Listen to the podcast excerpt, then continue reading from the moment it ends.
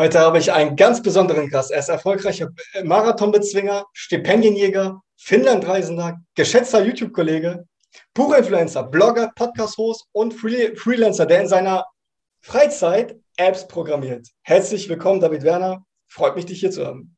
Ja, danke, Sebastian, für die Einladung. Freut mich auch hier zu sein.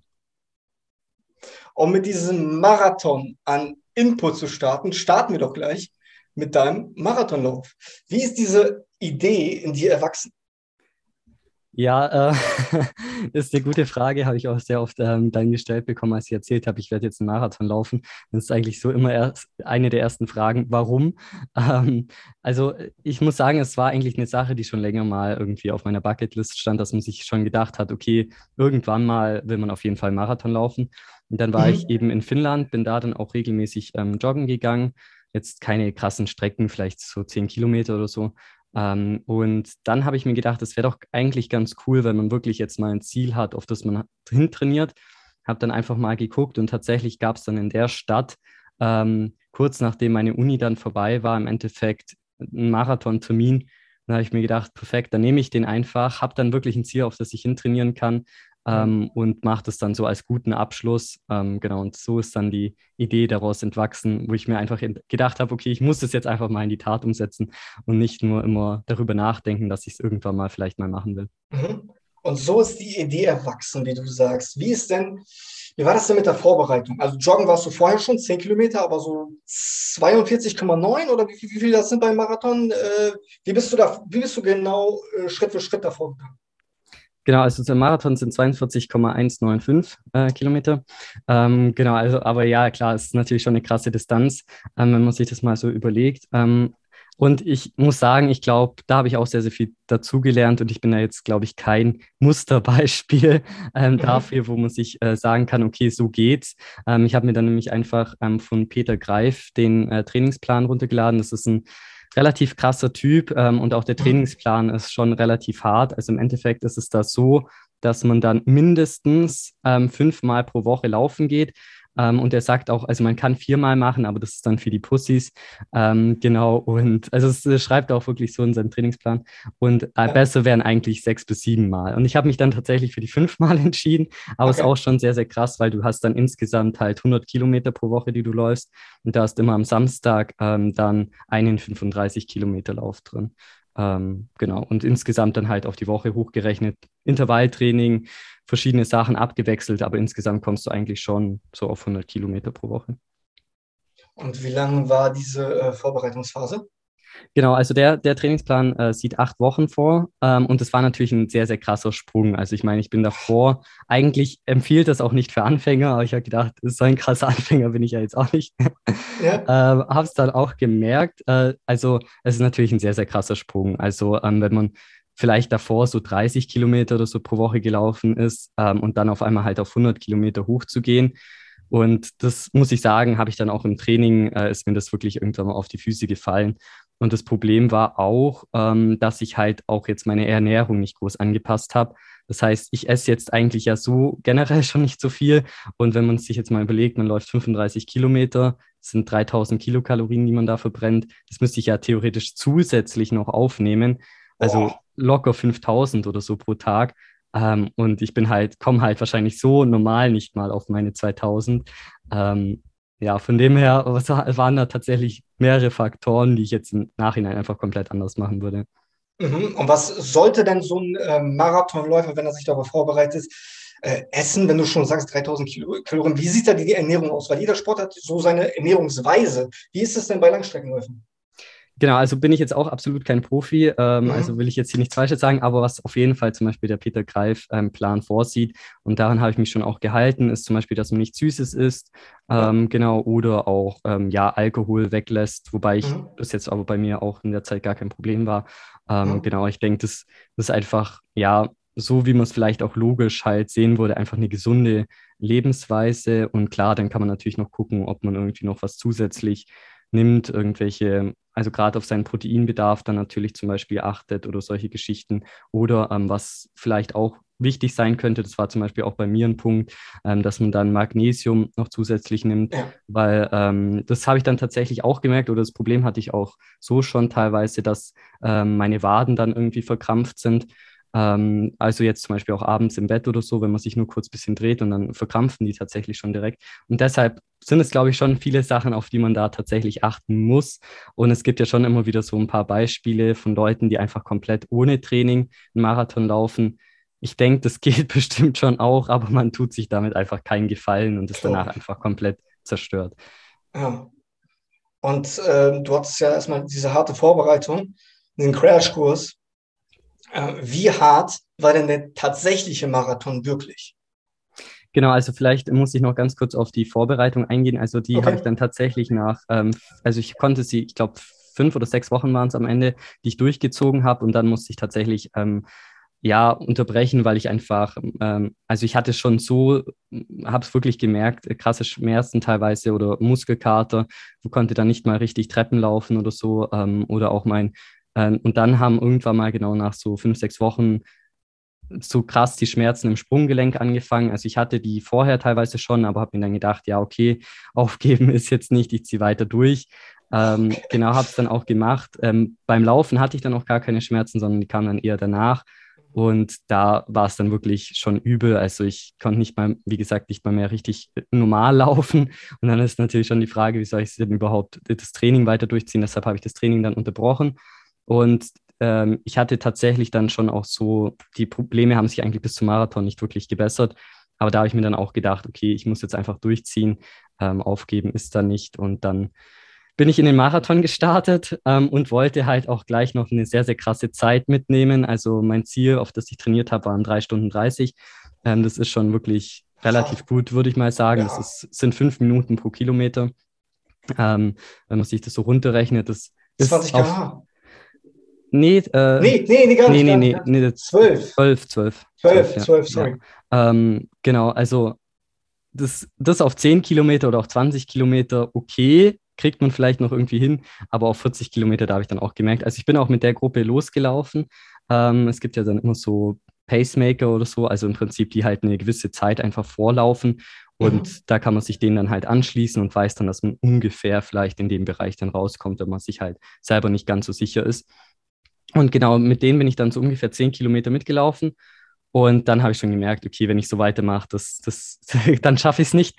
Ähm, genau. Und es war so, dass man dann die Marathonstrecke ist die Halbmarathonstrecke zweimal. Das heißt, ich bin dann so ähm, ja nach 20 Kilometer ungefähr wieder am Stadion angekommen und da habe ich dann schon massiv Probleme gemerkt, also dass meine Waden auch wieder angefangen haben zu verkrampfen. Ich konnte nicht mal, bin dann halt teilweise ein bisschen gelaufen ähm, bis dahin hatte ich eine relativ gute Zeit, würde ich mal sagen. Ich weiß jetzt gar nicht, ähm, aber hat sich auf jeden Fall sehr gut angefühlt. Und mhm. danach hat halt wirklich so der Absturz angefangen, würde ich mal sagen, dass ich gar nicht mehr so, also dass ich immer zwischen Joggen und Laufen hin und her wechseln musste, weil sonst direkt wieder alles verkrampft hat. Ähm, und ich habe mir dann auch irgendwann mal gedacht, okay, jetzt geht es gar nicht mehr so um die Zeit, die habe ich jetzt eh schon, kann ich jetzt eh nicht mehr mitnehmen und habe es dann eigentlich relativ chillig angehen lassen, habe dann mir an jeder Station immer was zu snacken mitgenommen hab, und bin dann einfach ganz chillig gelaufen, habe da gesnackt und so, weil davor ist es ja auch so, wenn du gerade zum Beispiel während dem ähm, Laufen trinkst, das funktioniert einfach nicht. Dann, gerade wenn du irgend so Energy Drink trinkst oder so, dann klebt halt hier alles. Äh, Energy Drink, echt? Ja, da gibt es schon verschiedene Sachen. Das ist aber auch so eine Sache, ich habe mich davor nicht wirklich informiert, was jetzt am besten ist zu trinken oder so. Ähm, und dann bin ich tatsächlich auch einfach auf Wasser umgestiegen, weil sonst, gerade wenn du dann beim Laufen das bisschen überschwappt oder so, dann äh, ja. hast du halt den ganzen Zucker und so. Ähm, das ist halt gar nicht cool. Und noch eine Sache, ähm, als ich dann auch da ähm, nach der Hälfte im Stadion wieder eingelaufen bin, äh, gab es dann auch so ein Energy Gel, haben sie mir in die Hand gedrückt. Habe ich gedacht, mhm. ja, okay, ähm, eigentlich ja ganz cool. Hatte ich davor aber tatsächlich noch nie genommen.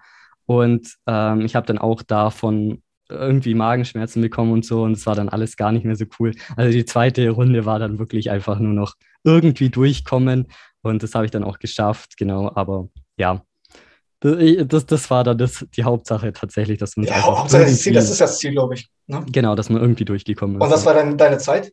Ähm, vier Stunden 50 habe ich, glaube ich, gebraucht, also relativ lange eigentlich. Ähm, ich glaube, wenn ich jetzt wirklich, äh, weil ich halt die zweite Runde eigentlich nur noch gelaufen bin, mehr oder mhm. weniger, ähm, und nicht mehr gejoggt, genau, hätte ich jetzt mir direkt von vornherein vielleicht ein anderes Ziel gesetzt, so vier Stunden. Ich denke, das hätte ich locker durchziehen können, weil ich auch die 35 Kilometer, die bin ich im Training ja locker in drei Stunden 30 oder so gelaufen. Das war gar kein Problem. Das, Genau, das heißt, das hätte ich locker in vier Stunden oder unter vier Stunden wahrscheinlich geschafft.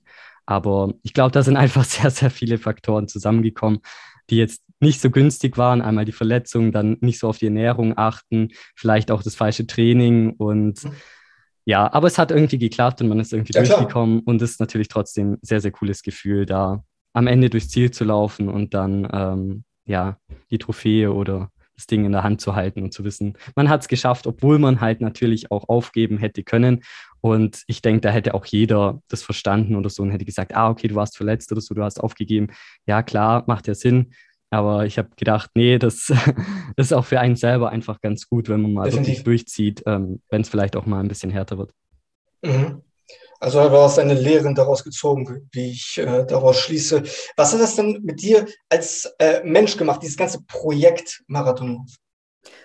Es war natürlich sehr extrem, ähm, würde ich jetzt mal sagen. Gerade diese ganze Vorbereitungsphase ist natürlich schon sehr, sehr übel, weil gerade wenn man zum Beispiel ähm, 35 Kilometer läuft, da ist man halt, wie gesagt, drei Stunden 30 oder so locker unterwegs, dann geht man noch duschen, dann hat man eigentlich vier Stunden schon mal weg, allein nur fürs Training. Und das war dann teilweise schon sehr, sehr übel, weil ich das ja neben meinen normalen Sachen noch gemacht habe. Das heißt, ich bin dann an dem einen Tag zum Beispiel, bin ich dann um 5 Uhr aufgestanden, habe meine 35 Kilometer kurz gemacht, bin dann musste, äh, bin dann kurz duschen gegangen, direkt in, in Studio in die Uni, hatte dann ein Interview. Ähm, ähm, genau, und danach ähm, hatte ich eigentlich kaum Zeit. Ähm, weil ich dann direkt schon die Auswahlgespräche für Stipendium angefangen haben, die dann den restlichen Tag im Prinzip bis abends um acht oder so gegangen sind. Das heißt, da ist man wirklich dann einfach nur von einem Ding zum nächsten gerusht und das war dann nicht so cool. Aber ich würde sagen, so äh, menschlich hat man auf jeden Fall gemerkt, dass man halt sich einfach viel, viel mehr zutrauen kann, weil wenn man sich halt denkt, okay, man hat jetzt das schon geschafft, was man sich vorher nie für möglich gehalten hätte, irgendwie jetzt mal 42 Kilometer am Stück zu laufen. Die meisten schaffen es nicht. Genau, das ist natürlich schon extrem. Die meisten treten ja nicht mal an. Ja. Ähm, genau, die, die nehmen sich so ein Projekt nie vor. Ähm, und von dem her merkt man auf jeden Fall, dass das in der Hinsicht, glaube ich, auf jeden Fall schon einiges mit einem macht. Ja. Also Selbstvertrauen, Resilienz, Abhärtung, hört ja. raus. Genau. Es gibt ja auch so dieses Ding, dass man sagt, äh, viele Marathonläufer oder die darauf trainieren, die laufen vor irgendwas weg. also ich glaube, in der Hinsicht äh, kann es tatsächlich, also ich hatte mal zum Beispiel einen Podcast angehört, da hat der eine dann gemeint, ja, er hat zu dem Zeitpunkt seine Doktorarbeit geschrieben und hatte da dann halt nicht so Lust drauf und dann hat er halt das Training im Prinzip immer so als Ausrede genommen. Ähm, genau, ich glaube, das gibt es tatsächlich schon auch. Aber ähm, ja, ich würde mal sagen, wenn das jemand vorhat, ähm, auf jeden Fall machen. Und ja, vielleicht zurückblickend wäre es schon auch sinnvoller gewesen, vielleicht erstmal mit dem Halbmarathon anzufangen. Aber ja, einfach mal mit irgendwas starten. Ich glaube, das ist mhm. ganz, ganz wichtig. Äh, und nicht nur immer drüber nachdenken. Ja. Das ist, das ist auf jeden Fall wichtig. Und mehr äh, Rege Re Regeneration habe ich daraus mhm. gehört. Ne? Du hast zu, zu wenige Pausen gemacht, deswegen die Krämpfe und so weiter. Genau, Magnesiumzufuhr. Ja. Ne, jetzt nur ein technischer Tipp für Leute, die jetzt noch einen Marathon laufen wollen. Ne? Gut, apropos Lehren ziehen. Du, äh, wie du schon ein, äh, anfangs angedeutet hast, äh, studierst du Informationsmanagement und Unternehmenskommunikation. Im, Im Zuge dessen hast du dir ja mehrere Stipendien gesichert. Wie bist du da exakt vorgegangen? Äh, bei den Stipendien, oder? Ja, ja, ja. Erstmal, erstmal die Stipendien. Mhm. Genau, also ähm, es ist ja grundsätzlich immer so das Ding, dass man denkt, äh, oder viele denken dann, ja, okay, ich brauche ein 1-0er-Abi, um überhaupt ein Stipendium zu bekommen ähm, würde ich sagen, ist auf keinen Fall so. Also es gibt so viele Stipendien mittlerweile und da gibt es ja auch äh, die ganz unterschiedliche Richtungen auch fördern. Klar, viele sind ähm, leistungsbezogen ähm, oder schauen da natürlich drauf, aber gerade zum Beispiel, was auch immer eine sehr wichtige Rolle ist, ist, dass man sich zum Beispiel gesellschaftlich engagiert. Da gucken auch viele ähm, drauf. Und genau, ich habe mich dann tatsächlich einfach ähm, drauf beworben und habe halt den ganzen Bewerbungsprozess durchgemacht mhm. ähm, der auch ganz unterschiedlich sein kann. Also zum Beispiel beim Deutschlandstipendium ist es so, dass man als Grundvoraussetzung zu den 10 Prozent der Besten gehören muss, ähm, genau aus seinem Auswahlkreis. Ähm, Genau, und dann macht man ausformulierten Lebenslauf beispielsweise, ähm, genau, und schickt das alles dann rein, hat dann eben noch ein Interview. Ähm, genau, das war zum Beispiel da so der Ablauf. Und beim Max-Weber-Programm, das ist jetzt ein anderes Stipendium, was ich jetzt mittlerweile bekomme, das gehört zum Elite-Netzwerk Bayern und äh, zur Studienstiftung des deutschen Volkes. Ähm, genau, ist aber eben nur in Bayern. Und da ist es eben noch ein bisschen komplizierter. Also da habe ich zu den drei Prozent der Besten äh, gehören müssen und wurde damit von der Uni dann vorgeschlagen. Ähm, genau, und dann braucht man da zum Beispiel auch noch mal ein Empfehlungsschreiben von dem Prof, was man sich einholen muss, neben dem ausformulierten Lebenslauf und hat dann zum Beispiel zwei Tage Auswahlgespräche, mhm. wo man dann einmal selber eine Präsentation hält, danach eine Diskussionsrunde moderiert ähm, und bei den anderen eben auch in den Diskussionsrunden dabei ist, mitdiskutiert. Ähm, und dann hat man eben auch zum Beispiel noch zwei Einzelgespräche, also genau, das ist dann schon etwas schwieriger, da reinzukommen, mhm. aber mhm. man hat halt dann auch im Endeffekt ähm, noch ein paar coole andere Sachen, die es beim Deutschlandstipendium zum Beispiel nicht gibt, also dass man an Seminaren teilnehmen kann oder es gibt auch Sommerakademien oder Sprachschulen und ähm, genau, da kann man äh, bei allen relativ gut vergünstigt ähm, dann eben teilnehmen. Mhm. Du meintest, dass du zu den 10% der Besten gehört hast. Was äh, war denn dein Abischnitt? Äh, kannst du ja vielleicht mal raten, was schätzt du denn? Also, äh, du meintest, es, also 1-0 braucht es nicht. Daraus implementiere ich, dass es nicht 1-0 war. Ich sage mal 1-2. 1-4 war es. 1-4. Mhm. Boah, das ist aber ordentlich, ja. Äh, was hattest du denn da? Hattest du da irgendeine besondere Lerntechnik, wie du dir das alles reingebrockt hast? Ja, Lerntechnik, äh, weiß jetzt nicht. Aber also ich glaube, vieles davon passiert, macht man vielleicht auch einfach, ohne sich jetzt irgendwie bewusst zu sein, dass das irgendwie besonders speziell ist oder so. Was bei mir auf jeden Fall schon so das Ding ist, ist, dass ich ähm, sehr gut unter Druck lerne. Das heißt, äh, im Normalfall lerne ich tatsächlich gar nicht so krass viel früher. Also es gibt ja dann teilweise Leute, wenn man irgendwie Klausurenphase hat, mhm. ähm, Ende Januar zum Beispiel an der Uni, ähm, dann erzählen die schon, ja, im Dezember fangen sie schon mit dem Lernen an, wo ich mir auch denke, okay, äh, wäre jetzt für mich tatsächlich irgendwie zu früh. Weiß nicht, also ich setze mich da tatsächlich dann einfach so zwei Wochen oder so vorher hin und halt dann einfach den ganzen Tag mache ich dann durch und es läuft dann ganz gut. Ähm, und ich glaube, was halt auf jeden Fall immer ganz sinnvoll es sind halt Übungen zum Beispiel, also gerade zum Beispiel ja im Programmieren oder auch in Statistik oder so, dass man mhm. da einfach viel mitmacht. Und klar, es hilft natürlich auch, wenn man zum Beispiel schon in den Vorlesungen war, weil viele die ja dann auch einfach skippen und sich denken, okay, ich lese mir den Stoff irgendwann mal anders durch, macht man aber einfach nicht. Ähm, von dem her ist es, glaube ich, da tatsächlich auch ganz sinnvoll, einfach die Vorlesungen schon besucht zu haben. Dann hat man den Stoff schon mal einmal drin. Ähm, genau die Übungen zu machen und sich halt auch klar zu werden, was ist jetzt wirklich ähm, klausurrelevant, beziehungsweise wie wird am Ende die Note zusammengesetzt. Ich glaube, das ist auch ganz, ganz wichtig, sich da einfach, da einfach zu wissen, wie, wie sind die Spielregeln, ähm, um dann halt da auch gut abliefern zu können. Also setzt auf das Parkinsonische Gesetz und Eustress. Ja, also es ist eine Mischung aus vielem, glaube ich, aber es funktioniert bei mir ganz gut. Ich denke, jetzt ja. andere ähm, wurden, also ich kenne auch viele Leute, die sagen, dieser Stress, äh, damit können sie gar nicht. Ähm, das, ich bin genauso. Genau, ja, also. also ich, das beflügelt mich auch. Das ist, das ist äh, Typsache natürlich, klar. Mhm. Und dann bist du äh, aufgrund äh, deines Stipendiums in Finnland ge äh, gelandet. Jetzt kommt eine Frage, die du wahrscheinlich öfter zu hören bekommst. Warum Finnland? Ähm, genau, nee, das äh, Finnland hatte tatsächlich gar nichts mit dem Stipendium zu tun. Ähm, ah, genau, das war dann nochmal eine andere Ding äh, mit Erasmus. Das kriegt man im Endeffekt dann einfach, das war dann ein anderes Stipendium noch, das kriegt man im aber Prinzip einfach. Genau, aber es kriegt man im Endeffekt einfach dazu. Das ist eigentlich ganz cool, wenn man sich entscheidet, an eine Partneruni zu gehen ähm, und das ist auch komplett notenunabhängig, dann kriegt man mhm. im Prinzip einfach ähm, von der EU oder vom, vom Erasmus-Programm, das sind auch noch andere Länder dabei, ähm, genau, kriegt man einfach ein Stipendium dazu und es ist halt natürlich sehr, sehr cool, wenn man da dann einfach schon mal unterstützt wird. Und die Raten, vielleicht um da mal einen Einblick zu bekommen, wurden jetzt, soweit ich weiß, auf 600 Euro pro Monat erhöht in Finnland.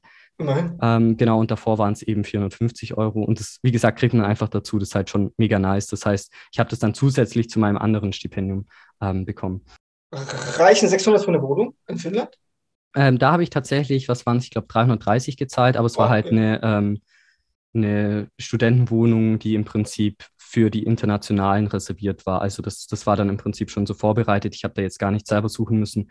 Und die Wohnungen da sind auch tatsächlich generell sehr, sehr günstig. Also ich glaube, liegt wahrscheinlich auch einfach daran, dass da halt keiner wohnen will. Ähm, aber auch wenn man sich so die Häuserpreise da anschaut oder so. Ähm, es soll günstig sein, ne? Knapp über 100.000 irgendwas? Genau, kriegt man schon ein relativ gutes Haus, würde ich jetzt, oder auch grundstückmäßig natürlich sehr viel dazu. Wenn ich das jetzt so mit München zum Beispiel vergleiche, ja, gar, also kann man gar ja, nicht. Angebot und Nachfrage. ja, ja, genau. Ach so, genau, um deine Frage noch zu beantworten, warum Finnland vielleicht? Ja, ja, genau. Äh, ich fand es eigentlich ganz cool, äh, einfach erstmal ein anderes Land, also weil viele wollen natürlich in die USA oder nach Australien oder so.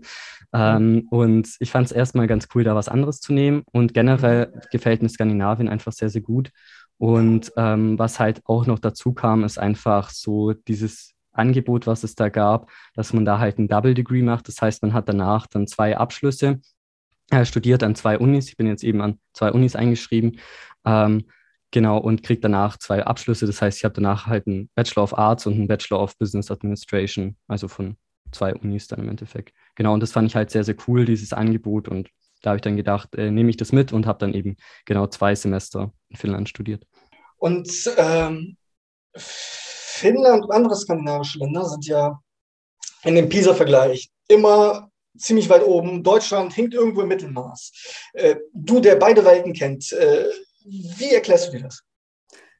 Ja, also man, ähm, merkt auf jeden Fall schon, dass das Bildungssystem anders ist. Also was ich auf jeden Fall sagen würde, ist, dass die finnischen ähm, Professoren oder auch generell die Uni sich einfach viel, viel krasser um die Studenten kümmert. Also denen mhm. ist es wirklich wichtig, wie es denen geht. Es gibt zum Beispiel auch ähm, viel, viel mehr so Gruppenräume oder solche Geschichten, wo man sich zusammensetzen kann. Ähm, das gibt es an meiner Uni einfach alles gar nicht wirklich. Und auch die BIP hat nur ganz kurze äh, Öffnungszeiten.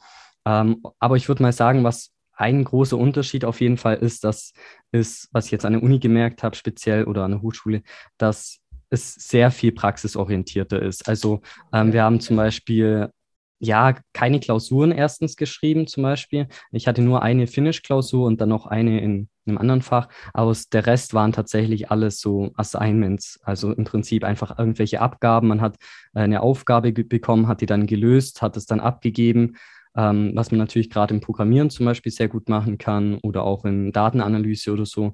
Ähm, genau, kriegt man einfach ein Datenset, sagt hier, dass die Aufgabe dazu analysiert ist ähm, und dann gibt man das ab und kriegt darauf dann im Endeffekt ähm, ja eine Teilnote und das wird dann zur gesamten Note zusammengesetzt. Das heißt, einerseits gibt es schon mal gar nicht so diese diese Klass klassische Klausurenphase, wie man sie jetzt aus, aus Deutschland kennt, wo man dann einfach ja sechs Fächer halt in einer Woche oder so ablegen muss, ähm, das ist halt ein großer Unterschied, würde ich mal sagen. Und ähm, da war es auch so, dass das Semester nochmal unterteilt ist in zwei Phasen. Man hat immer einmal eine Theoriephase ähm, am Anfang und danach in, im zweiten Teil eine Praxisphase. Das heißt, wir hatten zum Beispiel dann am Anfang ähm, haben wir eben App-Programmierung gelernt in einem Semester, so grundsätzlich. Ähm, mhm. und dann haben wir eben als praktisches Ding eben eine App selber programmiert. Und ich würde auch sagen, so insgesamt ist dann der Workload äh, um einiges auch weniger als jetzt in Deutschland. Und es ist auch ähm, tatsächlich leichter, würde ich mal sagen, ähm, gute Noten zu schreiben als jetzt ähm, in Deutschland, weil ja, das, das System einfach ganz, ganz anders funktioniert und man sich da auch gegenseitig natürlich auch viel, viel krasser unterstützen kann und jetzt nicht eben diese klassische Klausur am Ende hat. Also von wegen Abschreiben erlaubt. Teamarbeit mäßig so, ne? G genau, also man arbeitet dann natürlich schon viel, viel mehr zusammen, würde ich auch mal sagen. Ähm, also gerade gut bei mir, mein Studium auch in Deutschland ist eigentlich schon sehr praxisorientiert, deshalb haben wir schon auch viele Gruppenarbeiten, würde ich mal sagen. Aber mhm. so generell, was man natürlich klassischerweise von der Uni kennt, ähm, also wenn ich jetzt auch mit Studienkollegen spreche oder so, die was ganz anderes studieren, da merkt man eigentlich schon, man hat halt eher so dieses klassische Modell von Vorlesung und dann am Ende halt eine Klausur, wo man das Ganze wiedergeben muss. Und ähm, das habe ich jetzt in Finnland gar nicht so gesehen. Ja. Mhm. Äh, apropos äh, App-Programmieren, was du gerade erwähnt hast. Äh, kannst du mir da was zeigen? Ähm, ja, zufällig kann ich zufällig? dir was zeigen. ähm, genau, nee, also was wir zum Beispiel gemacht haben, ähm, ist, ja. dass wir für, für das Runner Radio, also es ist im Prinzip so ein Webcast für Läufer, ähm, haben, also hat, hatte ich ursprünglich schon mal die Webseite ähm, erstellt. Zeig mal. Vielleicht, genau, kann ich gleich vielleicht auch mal äh, so grundsätzlich äh, zeigen, wie da der Ablauf im Endeffekt ist. Ähm, genau, also das ist jetzt hier die fertige Webseite. Ähm, und genau, kann ich ja vielleicht einfach mal ganz kurz durchscrollen. Klar. Und ähm, genau, die, die hatte ich schon vorher erstellt und vielleicht so ganz grundsätzlich, was da ein bisschen der Ablauf dazu ist. Ähm, also man macht ein, also ich habe dazu erstmal ein Wireframe ähm, erstellt, heißt es im Endeffekt. Das heißt, ähm, das ist dann im Endeffekt einfach mal so eine grobe Layout-Version von der fertigen Seite. Also man sieht schon, hier sind jetzt keine ähm, Bilder drin oder auch die Farben passen noch nicht, sondern man überlegt sich einfach, was sind wichtige Elemente. Wie zum Beispiel hier war es eben so ein Call to Action, dass man den Newsletter abonnieren soll ähm, oder dass es eben ganz wichtig ist, wann die nächste Sendung stattfindet. Das heißt, das überlegt man sich dann einfach alles so ein bisschen. Daraus erstellt man dann einen Prototypen. Das heißt, hier dann eben auch noch mit Stockbilder. Das ist ja dann in dem Fall egal, weil man dann einfach sehr viel rumprobieren kann, auch ja, mit ja, den Farben. Ähm, genau, kann man dann mit einem Klick einfach die Farben ändern ähm, und sieht dann, wie sich das auswirkt. Gerade da ist es natürlich auch ganz gut, weil ja ähm, es schon oft so einfach das Ding ist, dass die Kunden auch noch nicht ganz genau wissen, in welche Richtung es gehen soll. Ähm, das heißt, da kann man dann eben einfach sehr viel rumprobieren, welche Farben zum Beispiel auch ganz gut pass passen oder auch Schriftarten und so. Mhm. Und dann am Ende kommt dann eben eine fertige Webseite raus, die dann auch tatsächlich ähm, eben live ist. Genau. Und also du hast, was, mhm. was ich jetzt auf den ersten Blick sehe, du hast zwei Leidenschaften von dir miteinander verknüpft. Einmal das Laufen und einmal das Programmieren. Sehe ich das richtig? Ähm, ja, ähm, wobei ich tatsächlich ähm, jetzt so durch, das, äh, durch den Marathon tatsächlich eher ein bisschen Abstand vom Laufen gewonnen habe. Aber okay. ja, nee, auf jeden Fall äh, sind es schon zwei Sachen, die, ähm, die mir eigentlich grundsätzlich äh, Spaß machen, genau. Ja. Und du hast es erwähnt, äh, Kunden, also du machst das auch für andere. Das war jetzt nicht nur ein Studienprojekt. Genau, also die Webseite, das hatte ich davor schon komplett entwickelt als eigenes Projekt und dann ist eben als Studienprojekt ähm, die App noch dazu gekommen. Sag mal die App, das ähm, interessiert genau, mich sehr. Genau, also das ist jetzt einfach das Design im Prinzip von der App. Ähm, ich glaube, es ist am sinnvollsten so ein bisschen zu zeigen. Das heißt, man hat hier dann eben den Homescreen mit, sieht dann hier, was es alles äh, in der Zukunft gibt. Hier hat man mhm. dann zum Beispiel die Möglichkeit, nach Podcasts zu suchen. Ähm, dann hat man hier so eine Podcast-Seite einfach mit den Episoden und hier hört man sich das dann an. Oder man kann natürlich auch den Broadcast sich anhören, wenn der live ist. Genau, hier hat man dann zum Beispiel noch die Möglichkeit, irgendwie ähm, einen Song-Request zu machen, also sprich, wenn man irgendwie einen speziellen Song halt hören will. Und mhm. hier hat mhm. man dann einfach noch so Informationen. Genau, und da überlegt man sich halt zuerst auch mal das Design, also so wie ich es gerade eigentlich schon bei der Webseite gezeigt hatte, auch was für Fälle es dann zum Beispiel gibt, also dass man natürlich auch ähm, dann einprogrammieren muss, dass es nach einer E-Mail-Adresse auch guckt, ob die richtig ist. Ähm, oder ob alle Felder befüllt sind. Ansonsten gibt es zum Beispiel eine Fehlermeldung, so wie hier. Ähm, genau, das überlegt man sich dann alles. Oder hier auch zum Beispiel, wie sieht es dann aus, wenn ich nach einer bestimmten Kategorie filter? Dann verschwinden die anderen natürlich. Ähm, oder hier hat man dann zum Beispiel auch die Möglichkeit, eine Umfrage zu machen und solche Geschichten. Das heißt, da erstellt man dann eben auch grundsätzlich einfach mal das Design, überlegt sich da halt schon sehr, sehr viel und dann geht man tatsächlich erst äh, in die Entwicklung rein genau. Mhm. Oder kann es schon so leicht parallel machen. Ja. Und das ist so eine, das ist so eine, schon so eine Blaupause. Also so wird jede App entwickelt oder, oder nur diese?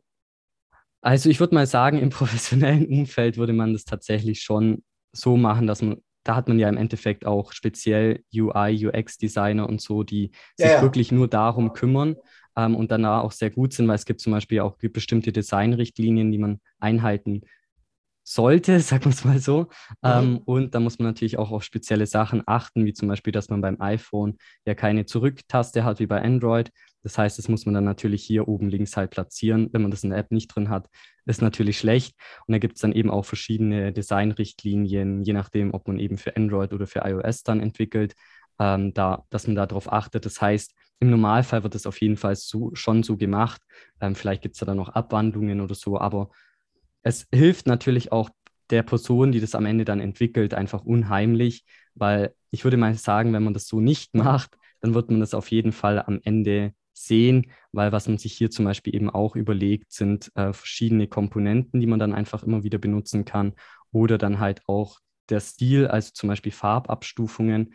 dass das einfach alles konsistent ist. Mhm. Ich würde mhm. mal sagen, wenn man eine fertige App hat, ähm, fällt es einem vielleicht gar nicht so speziell auf. Ich würde sagen, es fällt einem wahrscheinlich nur dann auf, wenn das Ganze eben nicht gemacht wurde, weil man dann irgendwie merkt, äh, es Der Kunde schaut dann nicht so detailliert drauf, außer es gibt Ungereimtheiten. Ne? Genau, dass man dann irgendwie merkt, okay, die Farben passen jetzt irgendwie gerade nicht zusammen oder dann ist irgendwas, was zum Beispiel, ja, jetzt eine ganz simple Sache, ähm, irgendein Error ist auf einmal plötzlich grün und man sich auch fragt, okay, eigentlich sollte es ja rot sein, äh, so vom, vom Logischen, ja. so wie hier jetzt zum Beispiel. Ähm, genau, das, ich glaube, das fällt dann eher auf, wenn man es tatsächlich einfach nicht richtig macht. Mhm. Und äh, solche, ich, ich, weiß nicht, ob solche, aber äh, Apps im Allgemeinen können ja Millionen, Abermillionen oder Milliarden, wenn ich an WhatsApp äh, denke, äh, einbringen.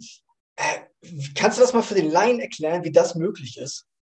Teilweise mhm. schon in der Programmierungsphase, bevor überhaupt irgendwas auf den Markt kommt. Ja, also da Gut, da ist natürlich auch sehr, sehr unterschiedlich, wie überhaupt man mit ähm, Apps Geld verdienen kann. Also grundsätzlich gibt es ja da auch viele verschiedene Möglichkeiten. Natürlich kann man entweder die App einfach erstmal kostenpflichtig machen, ähm, wobei das aber ja eher seltener gemacht wird, wenn man das jetzt mal so anguckt, sondern die meisten Apps kann man sich einfach schon ähm, kostenlos runterladen. Dann kann man mhm. natürlich einerseits durch Werbung ähm, Geld verdienen, das ist natürlich eine Sache, oder In-App-Käufe. Ähm, also gerade bei Spielen natürlich sehr beliebt, dass man da Clash of Clans zum Beispiel, wenn ich mich daran zurückerinnere, das war bei uns äh, damals so in der ja, Unter- und Mittelstufe sehr beliebt und da gab es tatsächlich auch einige ähm, Kollegen, die dann da sehr viel Geld auch, also echtes Geld investiert haben, um sich dann halt Spielgeld zu gesehen oder halt mhm. irgendwelche Coins oder so freizuschalten in, in dem Spiel. Ähm, das ist eine Möglichkeit beispielsweise. Und natürlich, was jetzt, ähm, womit auch sehr, sehr viele einfach Geld verdienen, sind natürlich Daten. Also, dass man da irgendwie was sammelt, ähm, dann vielleicht auch personalisierte Werbung wieder schalten kann, dann kann man das natürlich verknüpfen. Ähm, und da gibt es natürlich auch sehr, sehr viele Möglichkeiten, auch so psychologische Tricks, sage ich jetzt mal, die man da dann noch anwenden kann. So wie der WhatsApp-Kauf an Facebook für 22 Milliarden insgesamt im Februar 2014 wo ich mich auch gefragt habe, was hat Zuckerberg davon? Ja, äh, ich kann jetzt schlecht in seinen Kopf reinschauen, tatsächlich. Ähm, Aber wahrscheinlich Daten, oder? Was man da natürlich schon auch merkt, ist ja, dass Facebook einfach oder jetzt der Meta-Konzern schon auch einfach versucht, sie da so eine gewisse Monopolstellung nicht nur zu haben, sondern eben auch aufrecht zu erhalten.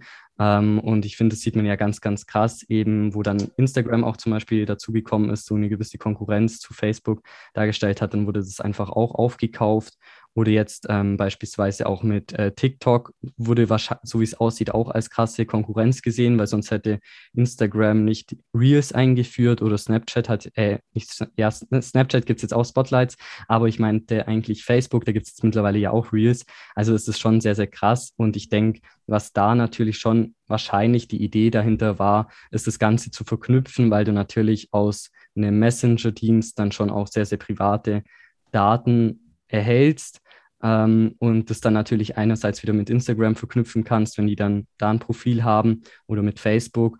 Ähm, und dann hast du da eigentlich halt wirklich eine, ein sehr, sehr gutes Kundenprofil, sage ich jetzt mal, wo es ja auch immer diesen Satz gibt im Endeffekt, dann kennt dich der Konzern besser als du selbst. Und ich glaube, das, das kann natürlich schon auch sehr gut passieren. Ähm, da gibt es ja auch so Ideen oder so dass man im Prinzip sagt, äh, zum Beispiel auch der TikTok-Algorithmus oder so, dass der dich irgendwann mal oder relativ schnell eigentlich schon so gut kennt, dass er dann sogar auch sagen kann, ähm, was für eine Religion hast du beispielsweise oder auch äh, sogar die sexuelle Orientierung, ähm, dass man das alles tatsächlich dann eigentlich nur durch Scrollen, sage ich jetzt mal, schon alles so krass herausfinden kann, weil man dann halt ähm, viel einfach sieht. Und ich glaube, da ist es auch oft so, dass es tatsächlich gar nicht so sehr darum geht, was konsumiert man, sondern was konsumiert man nicht. Das heißt, ähm, dass dann auch einfach gesehen wird, ah, okay, man hat jetzt das eine Video, da ging es zum Beispiel um irgendein religiöses Thema, äh, das hat man relativ schnell weitergescrollt, okay, dann wird man dafür wahrscheinlich irgendwie nicht ähm, ja, daran interessiert sein oder so. Ähm, und dann kann man sich das natürlich sehr gut zusammenbauen, kriegt dann ein sehr gutes Profil und ähm, es gibt ja auch so diesen Spruch, wenn was kostenlos ist, äh, dann bist du halt äh, im Prinzip die Ressource im Endeffekt. Und ja, ich denke, dass. Es gibt nichts kostenlos im Internet.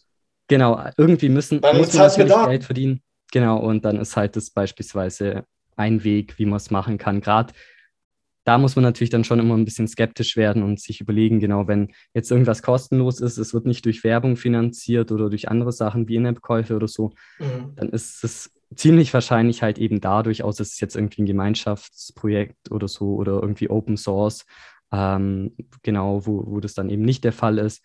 Aber so bei großen Konzernen ist natürlich schon immer die Frage, wie können die dann Geld verdienen, wenn sie eigentlich ihre Dienste kostenlos anbieten, auch bei Google zum Beispiel. Klar, ja, klar. Da, sind natürlich, ähm, ich glaube, es sind ja auch 80, 90 Prozent Werbeeinnahmen bei Google, die den, also schon den Großteil ausmachen. Aber klar, es funktioniert halt auch deshalb so gut, weil sie halt auch die Daten im Hintergrund haben. Sie haben einerseits zum Beispiel Standortdaten natürlich. Also da ging auch ähm, meine Seminararbeit tatsächlich äh, darüber, welche ähm, Daten Google über uns sammelt. Interessant, erzähl mal.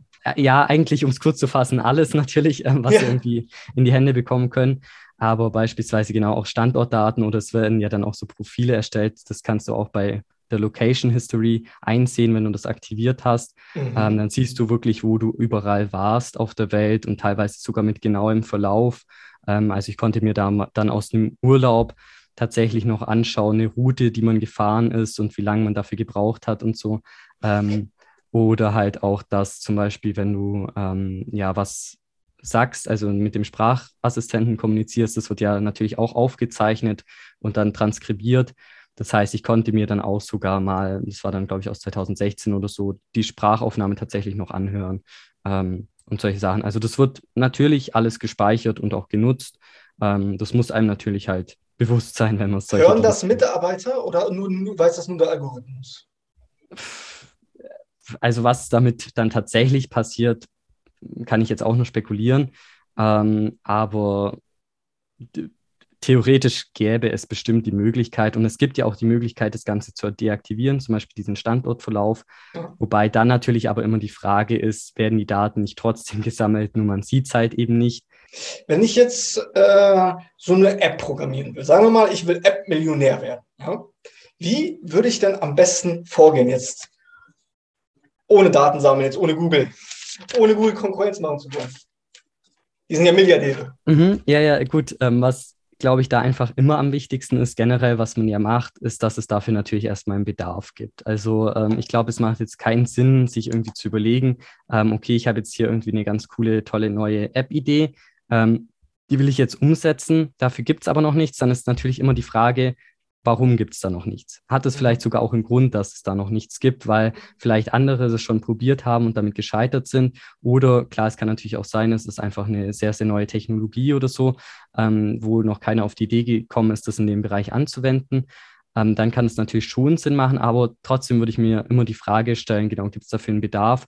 Und wenn es dazu noch nichts gibt, also man wirklich der Erste ist, ist dann schon immer auch die Frage, warum gibt es da noch nichts? Also ähm, dass man das auf jeden Fall abklärt, weil sonst kann man sich da natürlich auch sehr krass verrennen und gerade App-Programmierung ist jetzt natürlich auch oft einfach schon sehr langer Prozess, ähm, also wo man dann schon, bis man mal wirklich ein fertiges Produkt hat, wahrscheinlich mindestens ein Jahr oder so dran sitzt, je nachdem, wie viel Ressourcen man natürlich auch hat. Ähm, genau, und das, das würde ich auf jeden Fall mal abklären. Okay, Nischenrecherche, okay, die Nische ist, sagen wir mal, die Nische ist profitabel. Ich habe mhm. die Nische, und die ist erfolgsversprechend. Wie gehe ich weiter vor? Dann würde ich mir tatsächlich schon mal, glaube ich, in dem Schritt, bevor ich jetzt erstmal überhaupt irgendwas mache, überlegen, wie kann ich damit Geld verdienen. Also, mhm. weil genau. das Ding ist natürlich schon, klar, man kann auch so als Hobbyprojekt, sage ich jetzt mal, einfach eine App ähm, programmieren, aber das war Wenn jetzt nicht das Ziel. Genau, das war jetzt nicht dein Ziel. Ähm, es, also es gibt ja schon irgendwie so Apps, zum Beispiel zum zum Schachspielen oder so, wo man dann im mhm. Prinzip immer weiterklicken kann und das wurde dann vielleicht von irgendwelchen Leuten entwickelt, die, die da einfach gesehen haben, okay, da gibt es noch nichts und sie haben da einfach, sie können das relativ schnell machen, sie haben da Spaß dran, dann entwickeln die da halt mal was. Ähm, aber gerade wenn man natürlich das in dem professionellen Umfeld aufziehen will, dann muss man natürlich schon irgendwie auch damit Geld verdienen können. Und genau dann würde ich mir halt eben überlegen, wie kann ich das machen? Ähm, da habe ich ja vorhin schon ein paar Methoden angesprochen. Es gibt natürlich auch noch andere dass man zum Beispiel einen Abo-Service macht oder solche Geschichten. Ähm, genau, kann man sich ja dann einfach überlegen, wie, wie soll das funktionieren. Ähm, und was ich dann, glaube ich, machen würde, ist, dass ich so einen ersten kleinen Prototypen baue. Ähm, Beta-Version? ja, vielleicht noch nicht mal richtig. Also okay. so, das kann vielleicht auch sogar nur eine Animation sein, wie das Ganze am Ende aussehen soll, weil dann ist natürlich schon die Frage, wie finanziere ich das Ganze. Ähm, also im Endeffekt, diese Animation kann man dann halt vielleicht hernehmen oder gerade wie ich es auch gezeigt habe, so ein Design, wenn das, dann muss man ja nicht so ausführlich machen, aber einfach, dass man ein bisschen was hat zum Vorzeigen, was das am Ende können soll. Und dann kann man natürlich, wenn man das jetzt nicht selber finanzieren kann, nach Investoren suchen. Ähm, oder klar, wenn man es dann halt selber macht, ähm, kann man halt dann das Design erstellen, dann auch ähm, halt mit der Programmierung starten und das dann irgendwann mal ausrollen. Mhm. Ähm, da gibt es ja auch so dieses ähm, Ding im Prinzip, ähm, ship it before you build it. Also im Prinzip äh, ist ja auch gerade so im Software. Sehr amerikanisch so in diesem Softwarebereich ist es ja auch sehr, sehr typisch. Also da gibt es auch einen Namen dafür, dass man sagt, es sind so Bananenprodukte, also dass ähm, die Software oder das Produkt reift beim Kunden. Das heißt, es ja. wurde noch gar nicht so richtig durchgetestet, sondern man ähm, pusht es einfach im Endeffekt und dann kommen die Leute schon auf einen zu und sagen, was Fehler sind. Mhm. Ähm, wobei man da natürlich schon auch ein bisschen vorsichtig sein muss. Ähm, das würde ich dann vielleicht schon eher unter einer Beta-Version laufen lassen oder so, wenn es jetzt noch gar nicht. Ja, eine Gratis-Version, ne? Dann die Bugs beheben, ne? Äh, weil da ist natürlich schon gewissermaßen auch so die Problematik dabei, wenn die Leute, wenn es ganz schlecht ist, dass die Leute dann sich denken, okay, was ist das äh, für einen Müll, ich habe da keine Lust mehr drauf, das wieder deinstallieren und die App dann nie wieder benutzen, selbst wenn sie sich verbessert. Also es ist schon natürlich auch eine gewisse Gefahr dabei, dass man es nicht zu sehr überspitzt, sage ich jetzt mal. Aber ähm, genau, ich glaube, das wäre so der Prozess. Und dann muss man halt auch wieder schauen, genau wie kann man damit Geld verdienen ähm, und kann dann natürlich zum Beispiel auch Werbeanzeigen oder so schalten, wenn es ein ganz gutes ähm, Arbitragegeschäft ist, dass man mhm. dann ähm, für eine Werbeanzeige relativ wenig zahlt, aber dann die Leute halt, ähm, genau, da ist natürlich immer die Frage, was ist ein Kunde mir wert? Ähm, wenn ich dann zum Beispiel seine Daten habe oder seine E-Mail-Adresse oder wenn's, wenn man nicht den Weg gehen will, sondern dann halt zum Beispiel ähm, über Werbeanzeigen oder ja. so, die er dann wieder in der App konsumiert.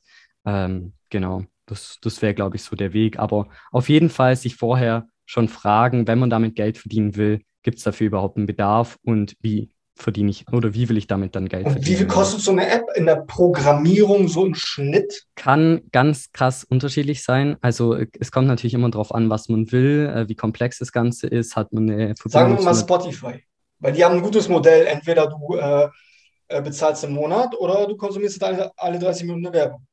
Finde ich gut.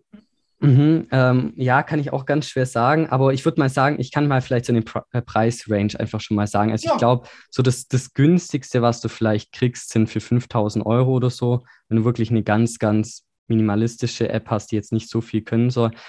Ähm, und es kann dann schon auch ganz, ganz schnell in den Millionenbereich gehen. Also ähm, das, äh, wir hatten zum Beispiel auch eine Gruppe, ähm, die so ein ja, Inventory Management, also im Prinzip so ein Lagerbestands-App gemacht hat und dass du da auch Sachen ausleihen kannst ähm, oder auch zum Beispiel, wenn was kaputt gegangen ist, das managen kannst. Und das sind halt, ich glaube, die Gruppe hat für das, Un also es war da noch nicht fertig, ähm, ich glaube, 600 Stunden investiert ähm, für, für alles, also von der Konzeption und so bis zur Programmierung.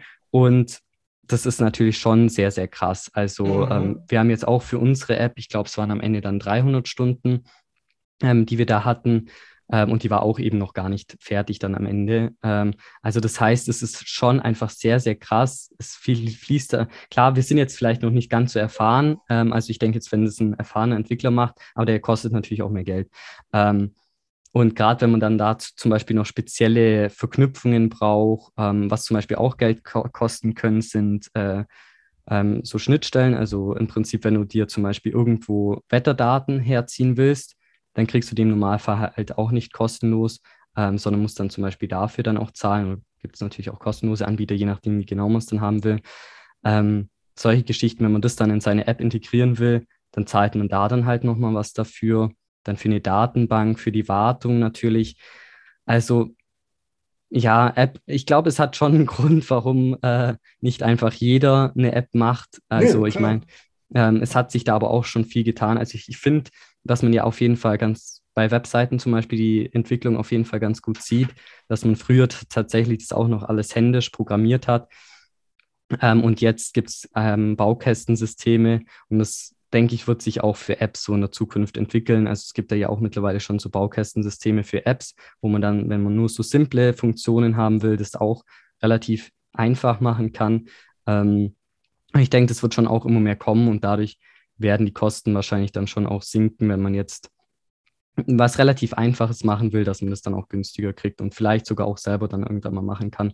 Aber aktuell ist es tatsächlich schon auch so, dass es einfach sehr, sehr komplex ist, eine sehr große Hürde und dann kommt halt eben auch noch dazu, dass man eigentlich für Android und iOS halt komplett getrennt entwickeln muss. Dann, dann müsste man beides haben, auf jeden Fall. Genau, das heißt, und wenn man halt noch eine Web-App haben will, programmiert man halt eigentlich das Ganze dreimal. Und wenn man den App-Entwickler prozentual beteiligt, falls er von der App begeistert ist, äh, irgendeiner größeren App-Firma auf die Pelle rückt, weil die neigen ja dazu, die kleineren zu kaufen. Stichwort Access-Strategie.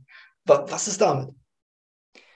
Könnte natürlich funktionieren, wobei ich mir aber auch vorstellen könnte, ähm, das ist wahrscheinlich ähnlich wie im Buchbusiness auch, ähm, dass einfach sehr, sehr viele ähm, scheitern. Also es gibt mit, so viele Apps da draußen, ähm, die mal irgendwie programmiert wurden. Und ähm, ich, also ich, wenn man einen findet, der dafür bereit ist, best gibt es bestimmt.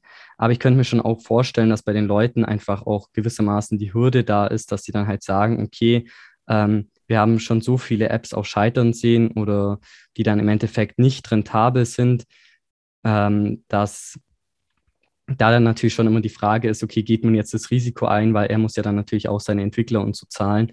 Ähm, genau, von dem her könnte klappen, aber ich könnte mir schon auch gut vorstellen, dass da bei vielen einfach eine gewisse Hürde da ist. Sonst Kickstarter nutzen und dann. Ne? Ja, ja. Aber das mit der Exit-Strategie halte ich für, also für jeden, ich habe keine Ahnung von Apps, ich frage nur. Ja? Nee, könnte ich mir schon auch ähm, gut vorstellen, aber ja, es, es ist halt, also die Eintrittshürde, würde ich da sagen, ist halt schon relativ groß. Ja. Mhm. Du bist YouTuber, Buchinfluencer, Blogger, Podcast-Host und auch noch äh, Student mit einem Double Degree, Bachelor of Arts und Bachelor of ja, Business Administration. Genau. Äh, erstmal dazu, wie hat deine Internetkarriere angefangen? chronologisch? Wie bist, wie bist du drauf gekommen? Wie hat sich das alles gesteigert bis zu der Aufzählung von eben gerade? Mhm, ähm, genau, also wie du gesagt hast, hat sich eigentlich alles so gesteigert. Vielleicht um mal ganz äh, zu den Anfängen zurückzugehen. Es war so während der Corona-Zeit, würde ich jetzt mal sagen, dass ich da dann einfach mehr angefangen habe zu lesen tatsächlich oder wieder angefangen habe zu lesen. Also davor, ich hatte als Kind schon immer mal ähm, gelesen, also gerade, keine Ahnung, sowas wie Fünf Freunde beispielsweise oder so. Ähm, aber jetzt klar natürlich nie Sachbücher. Ähm, und dann habe ich da einfach mehr angefangen und habe gemerkt, dass es eigentlich eben schon sehr, sehr cool ist. Und was dann einfach immer ähm, aus meinem Umfeld eben kam, war so dieses Ding, ähm, ja, ich würde auch gerne mehr lesen, aber ich habe einfach nicht die Zeit dazu. Und mhm. dann habe ich mhm. gedacht, okay, was es eigentlich noch nicht so richtig gibt, sind Buchzusammenfassungen eben in Videoformat. Also man hat klar Blinkist als Audioformat, man hat Get Abstract, wo man es lesen kann, aber so jetzt richtig in Videoformat ist mir da nichts eingefallen oder klar auch so, wenn man sich die YouTube-Kanäle anguckt, die es dazu schon gibt, sind viele einfach nicht mehr aktiv oder hatten nur ein paar und konzentrieren sich eben nicht speziell nur auf ähm, Buchvorstellungen.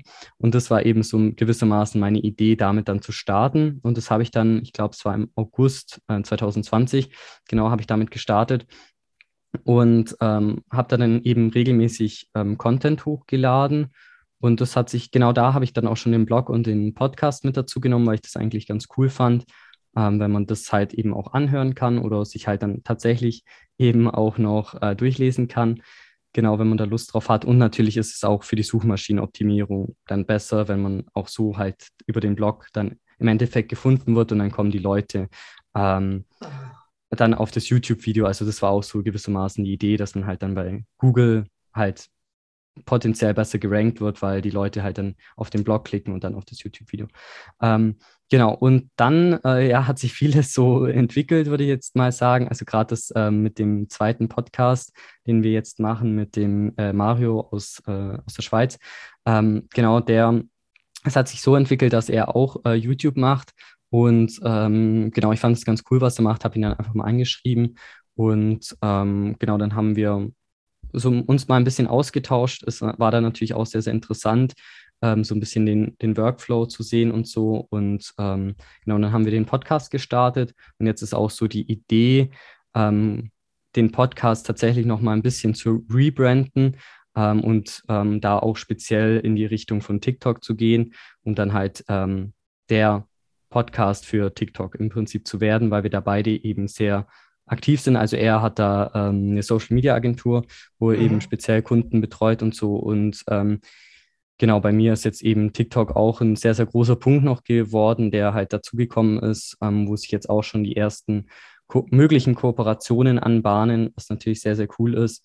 Ähm, genau, und von dem her sind wir da beide sehr tief im Thema drin, würde ich mal sagen. Und das hat sich dann eben so entwickelt, genau. Und dann ähm, auch mit TikTok würde ich mal sagen, das hätte ich wahrscheinlich niemals angefangen, wenn ich nicht davor schon äh, YouTube gemacht hätte. Also ich glaube, ähm, da ähm, hat man einfach natürlich auch sehr, sehr viel dazugelernt. Und auch wenn jetzt ähm, TikTok natürlich aktuell um einiges besser läuft als YouTube. Ähm, Echt? Ja, auf jeden Fall. Ähm, also ich, mittlerweile sind es ja, glaube ich, 65.000 Abonnenten oder so. genau, und äh, Genau, und äh, die Videos haben, also, aber ich bin da nicht in dem Buch-Thema ähm, unterwegs, sondern unter einem komplett, unter einer komplett anderen Brand. Okay. Ähm, genau, und das ist natürlich dann schon krass, wenn man sieht, dass dann Videos irgendwie ähm, ja ein oder zwei Millionen Aufrufe bekommen. Ähm, ja, also man sieht auf jeden Fall, dass da sehr, sehr viel Potenzial da ist. Und genau, das versuche ich jetzt eben voll mitzunehmen. Und ähm, genau, da ist dann eben halt auch das Ding, man ich bin jetzt mit einmal pro Tag posten tatsächlich noch relativ schlecht dran. Also wenn man sich teilweise andere anguckt, die sind bei fünf Videos pro Tag oder so. Das ist dann natürlich schon extrem. Ich bin jetzt aktuell, wie gesagt, bei einem und will, es jetzt auch erstmal so weiter durchziehen. Vielleicht, wenn ich dann mal mehr Zeit habe, gehe ich ein bisschen hoch. Aber ähm, ich meine, es ist natürlich schon krass, was man dann alleine durch den äh, Creator Fund zum Beispiel verdienen kann. Ähm, und wenn man da dann halt eben noch äh, Kooperationen dazu hat, dann äh, ist es natürlich um einiges krasser, würde ich jetzt mal sagen, als bei YouTube. Vor allem, wenn man sich auch die Entwicklungszeit anguckt, dass ich YouTube jetzt schon seit zwei Jahren ungefähr mache und halt TikTok wirklich aktiv, jetzt nicht mal seit zwei Monaten. Ähm, ja, da ist man vielleicht wieder bei dem Punkt mit dem Bedarf, äh, was ich selber schon angesprochen habe, dass es halt für diese Buchnische, sage ich jetzt mal, einfach halt auch nicht so den Bedarf gibt, vielleicht wie für einfachere Themen, sage ich jetzt mal, die man dann halt auf. Ja, äh, Mainstream-Themen, ne? Also was die Masse interessiert, was du, du hattest von einer anderen Brand bei TikTok gesprochen. Äh, wie trittst du denn bei TikTok auf? Mhm, genau, also dieses ähm, Büchercheck-Thema, das äh, lasse ich da eigentlich komplett außen vor. Glaube ich auch nicht, für TikTok ist das nichts. Schätze ich auch nicht so ein. Genau, ähm, habe ich auch mal ein bisschen ausprobiert, also gerade auch am Anfang, weil ich gedacht habe, oder meine Idee war im Endeffekt, die Leute halt rüber zu holen. Ähm, mhm. Und ähm, es gab da tatsächlich auch ein paar Videos, die gar nicht so schlecht performt haben. Okay. Ähm, ja, aber jetzt natürlich nicht in dem Umfang. Und ähm, dann habe ich mal äh, ein Video gemacht, das war, ich glaube, es war ein Rätsel. Ähm, ein Rätsel. Genau, also das sind jetzt so das Ding, was ich sehr viel mache. Wie ging das Rätsel? Also ich habe dich nicht bei TikTok äh, geschaut, weil ich bin nicht bei TikTok, aber erzähl mal. Äh, mh, genau, es äh, kann ich jetzt tatsächlich nicht so gut zusammenfassen, weil man dazu ein Bild braucht. Also okay. es, das Rätsel ist eigentlich ähm, relativ simpel. Du hast so drei Füchse, die schauen in die eine Richtung und haben, und dann hast du noch einen Fuchs, der schaut in die Richtung. Und die haben alle Hüte auf mit, ähm, mit zwei unterschiedlichen Farben. Und dann war eben die Frage, wie kann ein Fuchs herausfinden, äh, oder einer weiß im Prinzip, welche Farbe der Hut hat. Ähm, also man müsste jetzt das Bild dazu sehen, ist vielleicht ein bisschen schwierig zu, zu erklären, genau, aber das, das Können Problem... die Füchse sprechen? Äh, nee, die, sie dürfen nicht sprechen, es darf eben nur einer am, am Ende halt die, die Lösung sagen. Und da war eben der Trick an der Sache und ich glaube, das war auch das Gute, was mir da in die Karten gespielt hat. Ähm, also im Endeffekt, die Auflösung von dem Rätsel ist dann so, ähm, ich weiß, es war jetzt sehr schlecht erklärt, ähm, aber nee, nur um kurz mal so zu sagen, warum das, glaube ich, so gut performt hat. Ähm, genau, dass der, der letzte Fuchs im Prinzip der schweigt und weil er nichts sagt, weiß dann der Vorletzte, dass er eine bestimmte Farbe haben muss, weil sonst hätte der Letzte das gewusst. Und ich glaube, dieses Konzept haben viele eben nicht gecheckt. Vielleicht, weil ich es auch nicht so gut erklärt habe, aber ich glaube, das war in dem, der Hinsicht ganz gut, weil das natürlich für Engagement gesorgt hat. Das heißt, die Leute ja. haben dann natürlich kommentiert, die haben das geteilt, haben dann vielleicht halt ihre Freunde gefragt, hey, ähm, checkt ihr das? Und ähm, genau, das, das war, es hat dann, äh, ich glaube, ein, ja, 1,4 Millionen Aufrufe gehabt. Und ähm, dann habe ich gemerkt, okay, das ist äh, ein Format, was sehr, sehr gut funktionieren kann. Und? Hab da, genau, habe da dann eben noch ein bisschen rumprobiert, ähm, jetzt auch mittlerweile andere Sachen gemacht, die ganz gut funktionieren. Zum Beispiel ähm, auch so ein, ja, würdest du den deutschen Einbürgerungstest bestehen? Dann haut man da halt drei Fragen raus. Ähm, zum Beispiel, das läuft eigentlich auch ganz gut. So simpel? Ja. Man muss da nicht, man muss da nicht das Rad neu, nee, nee, man muss da das Rad nicht neu erfinden. Oder ja. halt zum Beispiel, was auch sehr, sehr gut funktioniert, ähm, was ich mache, sind so, ähm, man hat, zeigt ein Bild und dann kommt eben, äh, ja, dieses Bild zeigt, äh, was für eine Persönlichkeit du hast, was du halt zuerst darauf siehst. Und dann siehst du zuerst zum Beispiel halt, keine Ahnung, da ist dann so ein Schädel und eine Schnecke drauf zum Beispiel. Und wenn du zuerst die Schnecke gesehen hast, dann soll das bedeuten, dass du, keine Ahnung, vielleicht eher der kreativere Typ bist oder so. Ähm, genau, und das interessiert die Leute natürlich auch, äh, dass sie da einfach so eine Art kurzes Selbstexperiment machen können. Ist jetzt natürlich nicht mega wissenschaftlich, ist es. Das gab es bei Facebook auch ganz wie so vor zehn Jahren circa, dass es diese Selbsttests gab. Das ist rumgegangen wie sonst was. Ich erinnere mich daran. Ja, und äh, funktioniert, wie gesagt, eben auch ganz gut, weil ich glaube, der Vorteil daran ist natürlich auch, klar, die, die Leute teilen es dann vielleicht auch, auch gerade bei diesem Einbürgerungstest, mhm. ähm, zeigen es dann vielleicht auch ihren Eltern oder so und sagen, ja, hey, ähm, was für das, hättest du es jetzt gewusst oder so? Oder was ich jetzt zum Beispiel auch angefangen habe, ähm, so Fragen für die theoretische Führerscheinprüfung einfach, ja, äh, würdest du die Führerscheinprüfung jetzt bestehen? Und dann haut man da so drei Fragen raus. Und klar, dann ist natürlich auch so die Frage, äh, das, das, sind dann die Leute natürlich, zeigen es dann vielleicht auch ihren Eltern und fragen dann, hey, ähm, würdest du das jetzt denn nochmal schaffen oder so? Ähm, klar, es sind nur drei Fragen, aber äh, ja, ich würde mal sagen, es ist halt hauptsächlich zur Unterhaltung und ähm, ja. Oder so ein IQ-Test mit fünf Fragen gab es ja auch mal bei Facebook und alles. Ne? So, so, solche Geschichten. Da machen die Leute echt mit, wie sonst, sonst was. Warum auch immer. genau, und der Vorteil ist natürlich dann auch wieder, genau, die Leute stitchen das dann. Das heißt, die machen dann im Prinzip mit meinem Video auch nochmal ein Video und reagieren dann so Art drauf. Und ähm, aber wobei das jetzt natürlich auch einen falschen Eindruck erwecken kann. Also jetzt, es hat jetzt natürlich nicht jedes Video irgendwie ähm, so viele Views, sondern es gibt dann auch wenn man Sachen ausprobiert. Ja, Gerade was ich jetzt zum Beispiel gemacht habe, ist, ähm, wo ich jetzt äh, den Mario in ähm, den, meinen Podcast-Kollegen, den ich vorhin erwähnt hatte, in Zürich besucht habe, da haben wir auch so eine Umfrage gedreht.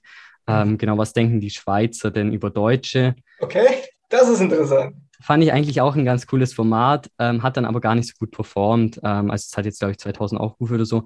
Kann natürlich auch sein, dass der Algorithmus das einfach nicht einschätzen konnte. Im Prinzip soll er das mhm. jetzt ähm, Schweizerdeutschen oder nur vor, also Leuten aus der Schweiz vorschlagen, ähm, mhm. weil ich glaube, genau, das, das, aber das ist einfach ganz, ganz gut, um auszuprobieren. Und ich würde auch mal sagen, dass, um jetzt zum Beispiel auf die App-Idee auch zurückzukommen, das könnte ich mir auch sehr, sehr gut vorstellen, dass man da zum Beispiel irgendwas einfach mal auf TikTok testet. Also wenn man äh, eine ah, Business-Idee hat, ähm, und nicht weiß, okay, gibt es dafür tatsächlich einen Bedarf, könnte das funktionieren oder nicht. Und gerade wenn es halt was ist, was wirklich für den Massenmarkt konzipiert ist, ähm, dann kann man das einfach sehr, sehr schnell auf TikTok testen und sieht dann schon auch vielleicht so, was die Kommentare von den Leuten sind oder so.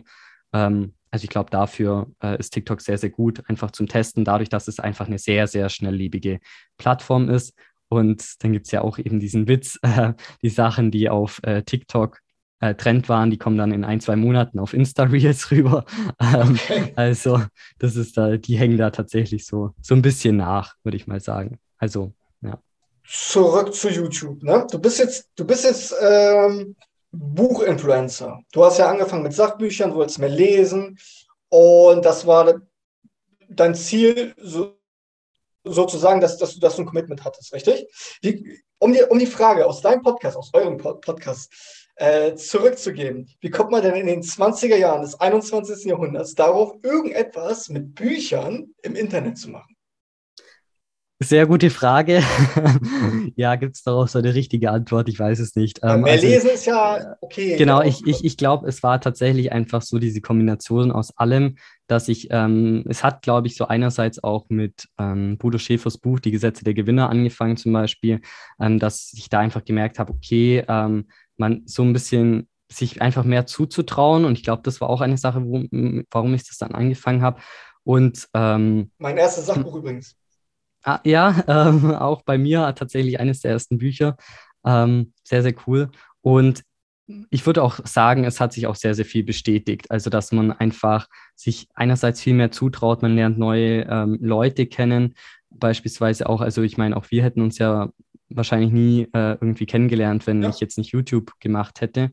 Ähm, und von dem her, wer da irgendwie so eine Idee hat oder so, auf jeden Fall ähm, das mal ausprobieren und damit starten. Und ähm, ja, man wird auf jeden Fall in irgendeiner Form, würde ich mal sagen, Ergebnis sehen. Und selbst wenn man dann nach ähm, ein, zwei Jahren oder so sagt, okay, man hat da keine Lust mehr drauf, man stellt es ein, war es ja trotzdem ein sehr cooles Experiment. Ähm, und man hat wenigstens mal was gemacht und nicht immer nur davon geredet, ja. Ähm, was zu machen. Also das ist ein Spiel, was man eigentlich nicht verlieren kann. Ja, ja. Ja.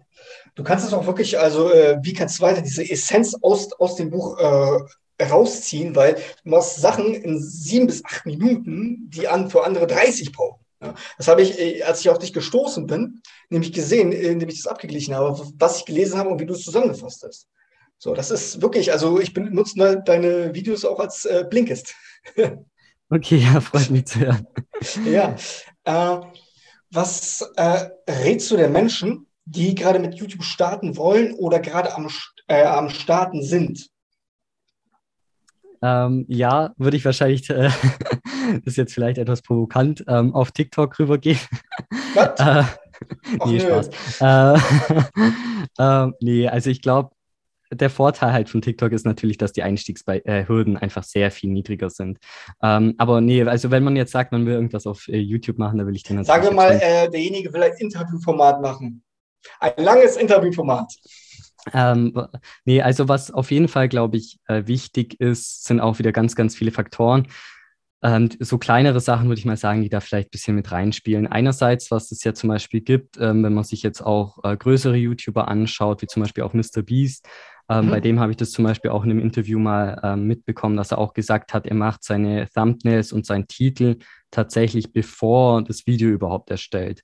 Also das ähm, weil oft ist ja natürlich so der Prozess, man macht das Video, schneidet dann ewig lang daran rum ähm, und will das dann einfach irgendwann mal pushen und es dann so drauf, genau, dass es jetzt endlich mal rausgeschickt wird, dass man das äh, Thumbnail und den Titel dann einfach relativ schnell, sage ich jetzt mal, macht, damit es einfach ähm, rausgeschickt werden kann. Und das fand ich eben einen sehr, sehr interessanten Punkt, einfach diesen ganzen Prozess umzudrehen weil Thumbnail und Titel sind ja dann im Endeffekt auch das, was das komplette Video bestimmen, ähm, weil der Titel ist ja im Endeffekt dann so ein bisschen der rote Faden, auch der sich durch das ähm, Video durchzieht. Genau, dass man sich das auf jeden Fall klar macht. Und ich glaube, was auch ganz sinnvoll ist, ist, dass man sich halt irgendwie positioniert. Ähm, sei es jetzt zum Beispiel bei mir eben, dass man ganz klar weiß, okay, bei mir kriegt man eben Buchvorstellungen. Das ist natürlich jetzt nicht, nichts für jeden, ähm, aber das ist ja auch eben ganz klar bewusst eben so gewählt, dass man auch nur die Zielgruppe anspricht. Und ich glaube, was da auch, wie es ja generell ähm, in der Businesswelt so der Fall ist, alles für jeden anzubieten, ist halt schwierig. Also ich glaube, was natürlich schon Sinn machen kann, ist, dass man einfach ein bisschen rumexperimentiert, gerade am Anfang. Ähm, vielleicht, aber da auch würde ich jetzt mich nicht auf ein Video versteifen in einem Bereich, sondern vielleicht auch zwei, drei Mal. Ähm, wenn man jetzt noch nicht weiß, in welche Richtung es gehen soll, und wenn man dann merkt, okay, man hat ein Format gefunden, was ganz gut funktioniert, das dann einfach weiter ausbauen ähm, und dass die Leute dann auch wissen, okay, was erwartet ähm, sie bei einem. Und ähm, genau, also gerade zum Beispiel, um jetzt dieses Gaming-Beispiel zu bringen, ähm, dass man dann nicht einfach auch wieder ein anderer Typ ist, der jetzt irgendwie Minecraft spielt oder so, sondern die Frage ist dann halt, warum sollten die Leute jetzt gerade einem speziell zuschauen?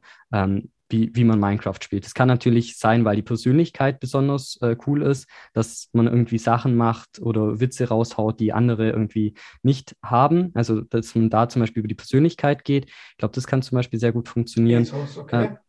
Äh, genau, oder dass man halt ähm, zum Beispiel auch dann irgendwas äh, Spiele spielt, die einfach keiner spielt, dass man da einfach so positioniert ist. Das ist ja auch im Prinzip das, was ich gewissermaßen mache, dass ich einfach sage, in diesem Buch ähm, Content, da gibt es einfach relativ wenig und deshalb positioniere ich mich da halt äh, speziell.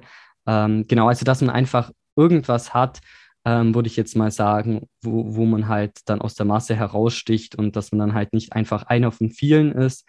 Ähm, also jetzt gerade auch speziell auf das Interviewformat dann bezogen oder so, nicht einer von vielen, der irgendwie ein Interview macht, sondern halt, dass man da einfach ganz klar ähm, irgendwie was hat und natürlich, äh, was generell, würde ich sagen, sehr, sehr wichtig ist, natürlich einen Mehrwert bieten. Also sei es jetzt, es kann natürlich auch durch Unterhaltung sein, ähm, mhm, ganz klar. Also, dass die Leute ähm, irgendwie sich das Video anschauen und danach ähm, einfach eine, besser drauf sind, zum Beispiel. Ähm, oder halt gerade äh, wie jetzt bei mir in diesem Education-Bereich, dass man da natürlich ähm, dann einfach aus dem Video rausgeht und dann weiß, okay, ich habe jetzt was gelernt. Weil ich glaube, ähm, gerade auch so dieses Clickbaiting-Zeug, das, das funktioniert nicht, würde ich mal sagen. Da ist der Algorithmus mittlerweile so gut, also Clickbaiting verstehe ich jetzt wirklich darunter, dass dann nichts dahinter ist. Ja. Ähm, also es gibt klar, äh, ich meine, das ist ja generell bei YouTube Standard mittlerweile, würde ich mal sagen, dass man schon. Bildzeitungsüberschriften sind nochmal, solange da was hintersteht, ist nur. Genau, nee, und das, äh, das wird auch vom Algorithmus nicht bestraft, würde ich jetzt mal sagen. Aber wenn man irgendwas hat, ähm, wo aber dann nichts dahinter steckt. Ich glaube, dann merkt der Algorithmus relativ schnell, weil dann natürlich auch die Zuschauerbindung zum Beispiel äh, relativ schnell abflacht und so. Das habe ich zum Beispiel gemerkt, ähm, als ich zu ähm, Dirk Reuters Buch, ähm, was ich meinem 18-jährigen Ich raten würde, habe ich okay. ein Video gemacht und der Titel war dann ähm, was Dirk Reuter und Florian Homm ihrem 18-jährigen Ich raten würden. Und dann hat man schon ganz krass gemerkt in den Analytics, dass die Zuschauerbindung ähm, sehr krass am Anfang abgenommen hat. Und meine Vermutung dahinter ist jetzt zum Beispiel, dass die Leute natürlich draufklicken und erwarten, dass es ein Interview ist oder dass da Dirk Reuter und Florian Homm in dem Video auch vorkommen, ähm, weil das ja der Titel gewissermaßen suggeriert und dann auch das Thumbnail zum Beispiel, dann aber enttäuscht werden und dann natürlich abschalten. Und da habe ich dann zum Beispiel schon ganz krass gemerkt, oder das merkt dann natürlich auch der YouTube-Algorithmus, dass da einfach nicht so das dahinter steckt. Also sowas würde ich, davon würde ich wirklich mittlerweile ähm, oder damit würde ich schon sehr, sehr vorsichtig umgehen, dass man da die Leute gewissermaßen auch nicht in die Irre führt, weil das wird dann abgestraft. Ja. Okay, sagen wir mal, derjenige ist, äh, hat seine Nische gefunden, ist spitz positioniert, hat sein USP. Wie geht er jetzt äh, von null oder ganz wenigen zu, sagen wir mal, 3000 Abos bei YouTube? Aufgerundet. Mhm. Ähm, ja, also genau das ist jetzt ja so ein bisschen die Story, die, die ich sagen kann. Genau, Ach, das Zufall. Äh, genau. äh, Im Endeffekt ein wichtiger Punkt, würde ich mal sagen, und es ist eigentlich auf allen Plattformen so, das ist jetzt auch nichts, nichts Neues, aber ich glaube, es ist einfach wirklich wichtig, das nochmal zu betonen, ist einfach, dass man eine gewisse Regelmäßigkeit drin hat. Also mhm. bei mir ist es zum Beispiel halt so, dass ich jeden Sonntag um 10 Uhr hochlade das wissen die Leute gewissermaßen mittlerweile, sie können sich darauf verlassen. Ähm, und auch der YouTube-Algorithmus oder generell der Algorithmus weiß dann natürlich, okay, ähm, darauf kann ich mich verlassen und schlägt dann solche Leute vielleicht auch potenziell eher vor, weil man dann ganz genau weiß, ah, okay, ähm, das ist jetzt nicht so eine einmalige Aktion oder so. Und dadurch kann man natürlich auch sehr viel ausprobieren. Ich glaube, das wäre so ein bisschen der nächste Punkt, dass man sich vielleicht auch nicht zu sehr versteift auf eine Sache dann, ähm, mhm. Ich glaube, das ist dann vor allem, kann es ganz gut funktionieren, wenn man dann schon eine gewisse Zuschauerschaft aufgebaut hat, dass man dann sich auch öffnet im Prinzip und dann im Prinzip sich ein bisschen vielleicht auch von dem Thema dann tatsächlich lösen kann. Also was ich jetzt gesagt habe, was am Anfang vielleicht ganz sinnvoll sein kann, dass man sich auf ein Thema speziell fokussiert, dass man sich davon dann irgendwann mal vielleicht auch sogar wieder ein bisschen löst, weil die Leute einem dann vielleicht gar nicht mehr unbedingt wegen dem Content folgen, sondern wegen der Persönlichkeit. Also mhm. ich finde, das sieht man ja ganz oft, zum Beispiel bei YouTubern, die dann zum Beispiel erst Gaming gemacht haben und dann irgendwann mal auf Vlogs umgestiegen sind oder so, mhm. ähm, weil die Leute dann natürlich auch sehen wollen, okay, wie sieht deren Alltag aus. Ich glaube, das kann schon sehr, sehr gut funktionieren, aber ähm, genau, einfach eine gewisse Regelmäßigkeit gehört dazu und halt eben auch dieses Dranbleiben. Ich glaube, das ist auch sehr, sehr wichtig, dass wenn man jetzt ein Video hochlädt, ähm, das habe ich ja auch bei mir ähm, gemerkt, dann lädt man ein Video hoch, ähm, es performt nicht so gut, wie man sich eigentlich vorgestellt hat. Man hat da sehr viel Arbeit reingesteckt, natürlich auch, aber es läuft einfach nicht. Dann eben nicht verzweifeln, sondern halt vielleicht auch wieder ein bisschen rumprobieren, Titel austauschen, Thumbnail austauschen, schauen, was da passiert ähm, ob sich noch was ändert. Ähm, und dann halt aber auch einfach dranbleiben und halt ja regelmäßig hochladen. Und ich würde mal sagen, wenn man das jetzt über bei, bei, mir sind es zwei Jahre, aber wenn man es jetzt, es gibt ja diese Regel von äh, Matt Davella, ich weiß nicht, ob du den ähm, kennst. Dieser Minimalist. Ähm, genau, der sagt zum Beispiel, dass man eben sich für eine Sache drei Jahre lang Zeit nehmen sollte.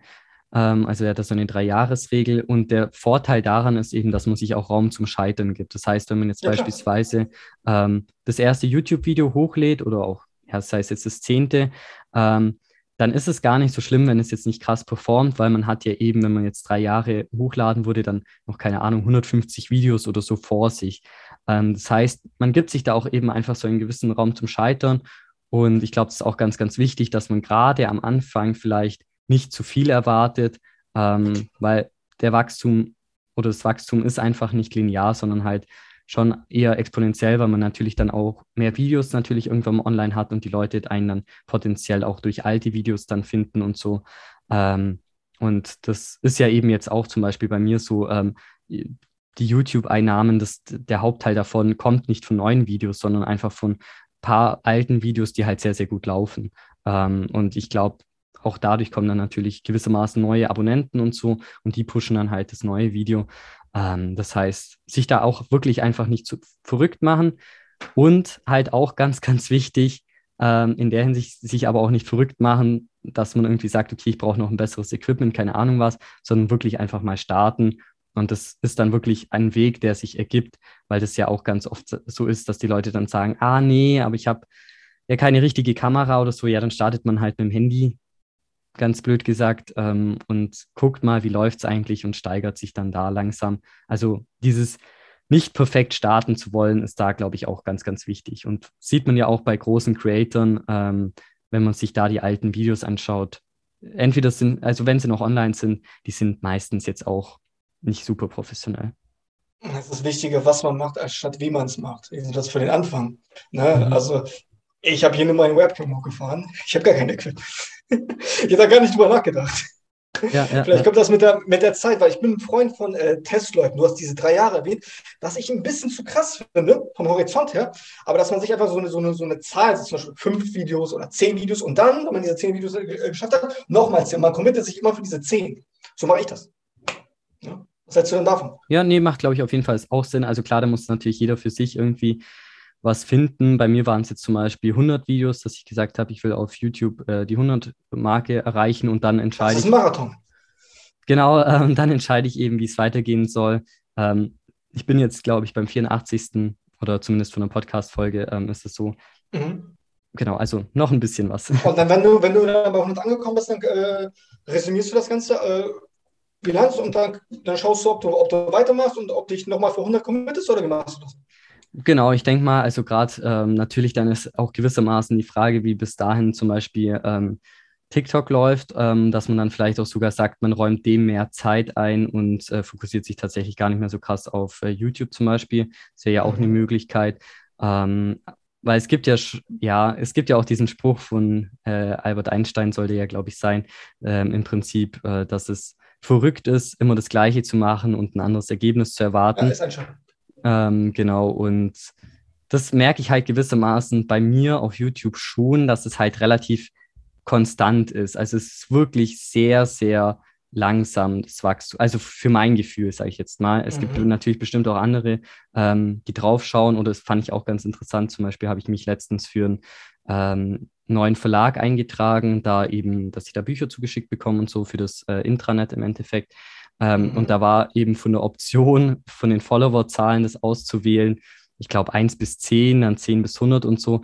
Oder sogar ganz, ganz feinstufig. Und das Größte, was man auswählen konnte, war über 500, wo ich mir dann auch gedacht habe, okay, krass, dann ist es wahrscheinlich also, weil es ist ja natürlich schon immer so mit gewissermaßen die eigene Wahrnehmung, dass man halt denkt, okay, es sind so wenige, sage ich jetzt mal. Ähm, aber wenn man das dann halt vergleicht, ist es, glaube ich, für die Nische dann doch gar nicht so schlecht.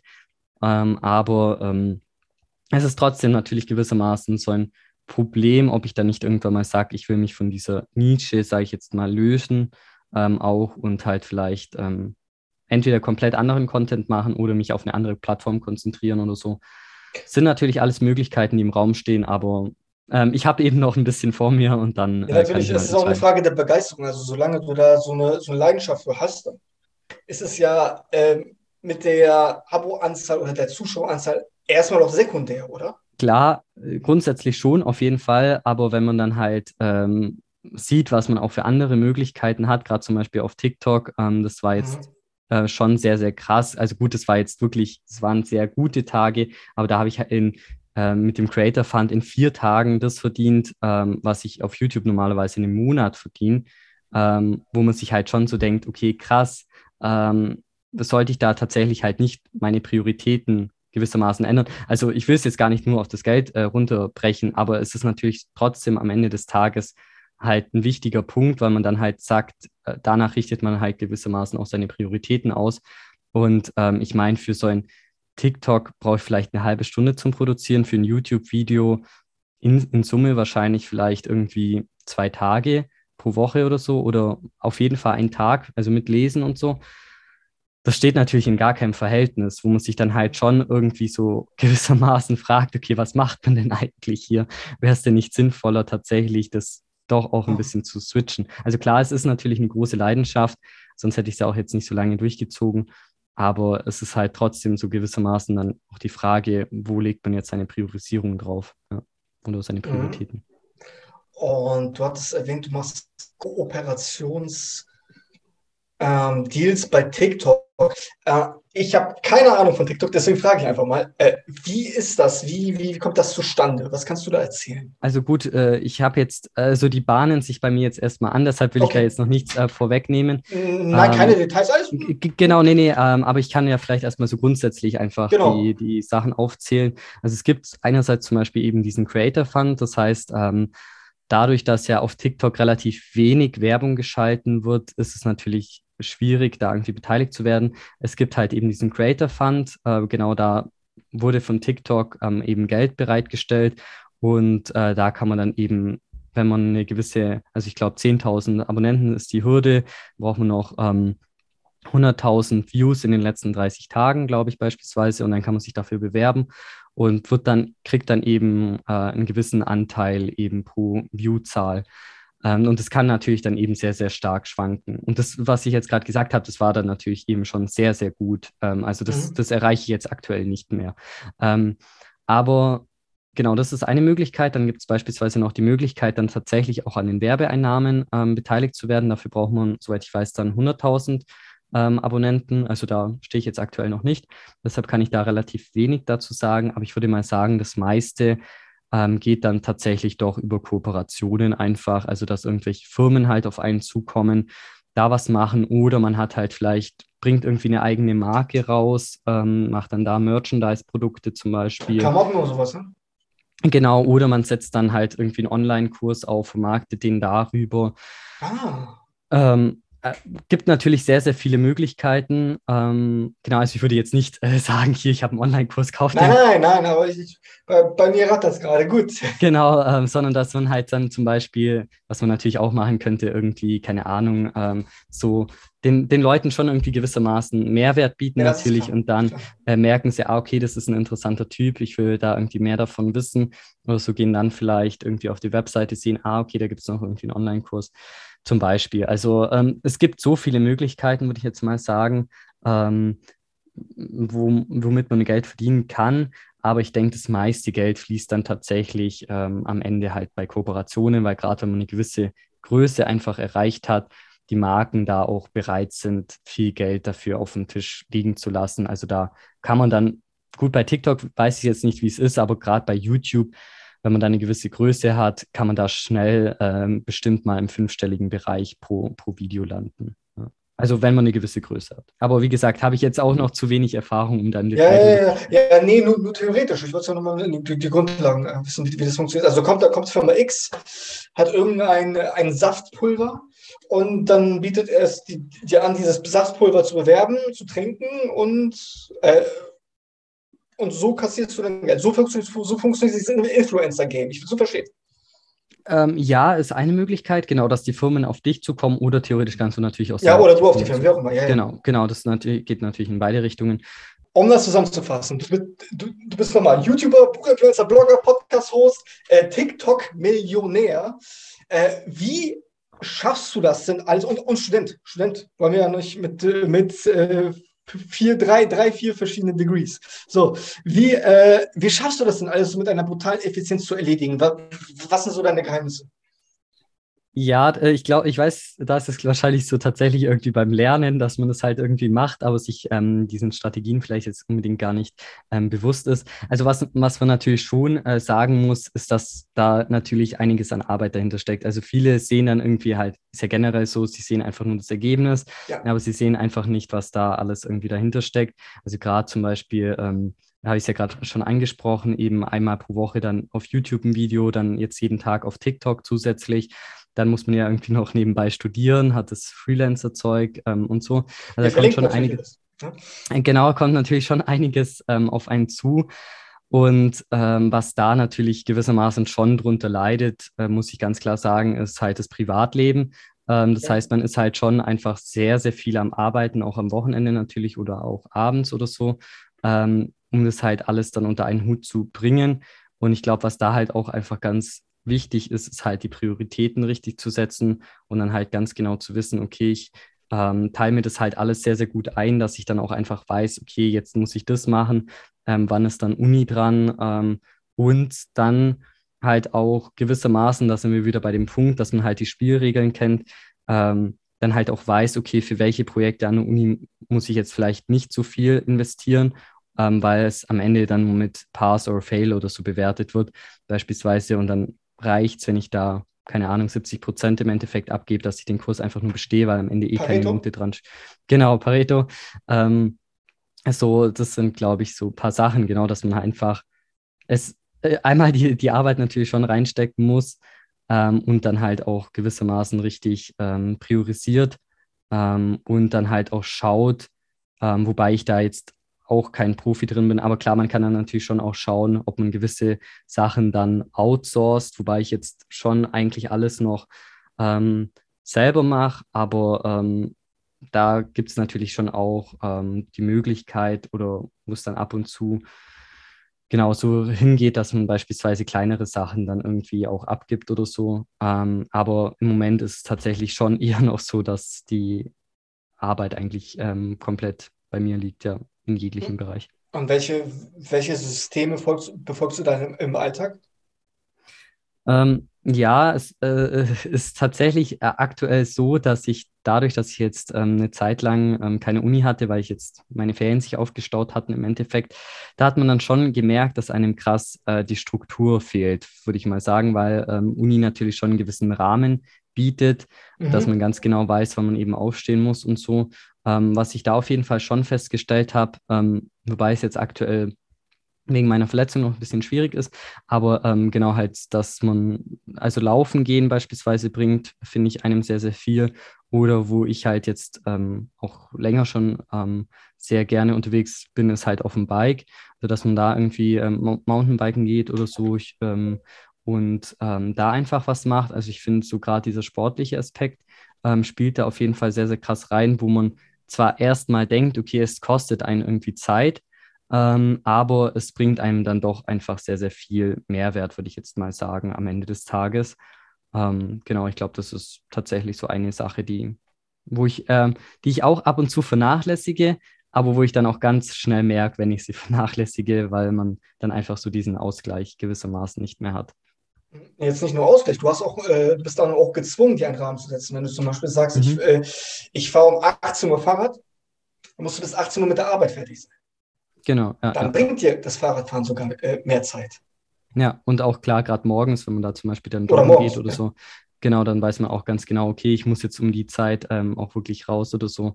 Ähm, also ist, glaube ich, auf jeden Fall schon auch ganz, ganz gut, das sich so ein bisschen zu timen ähm, und dann einfach ganz genau zu wissen, was man jetzt wann, zu welcher Zeit eben macht.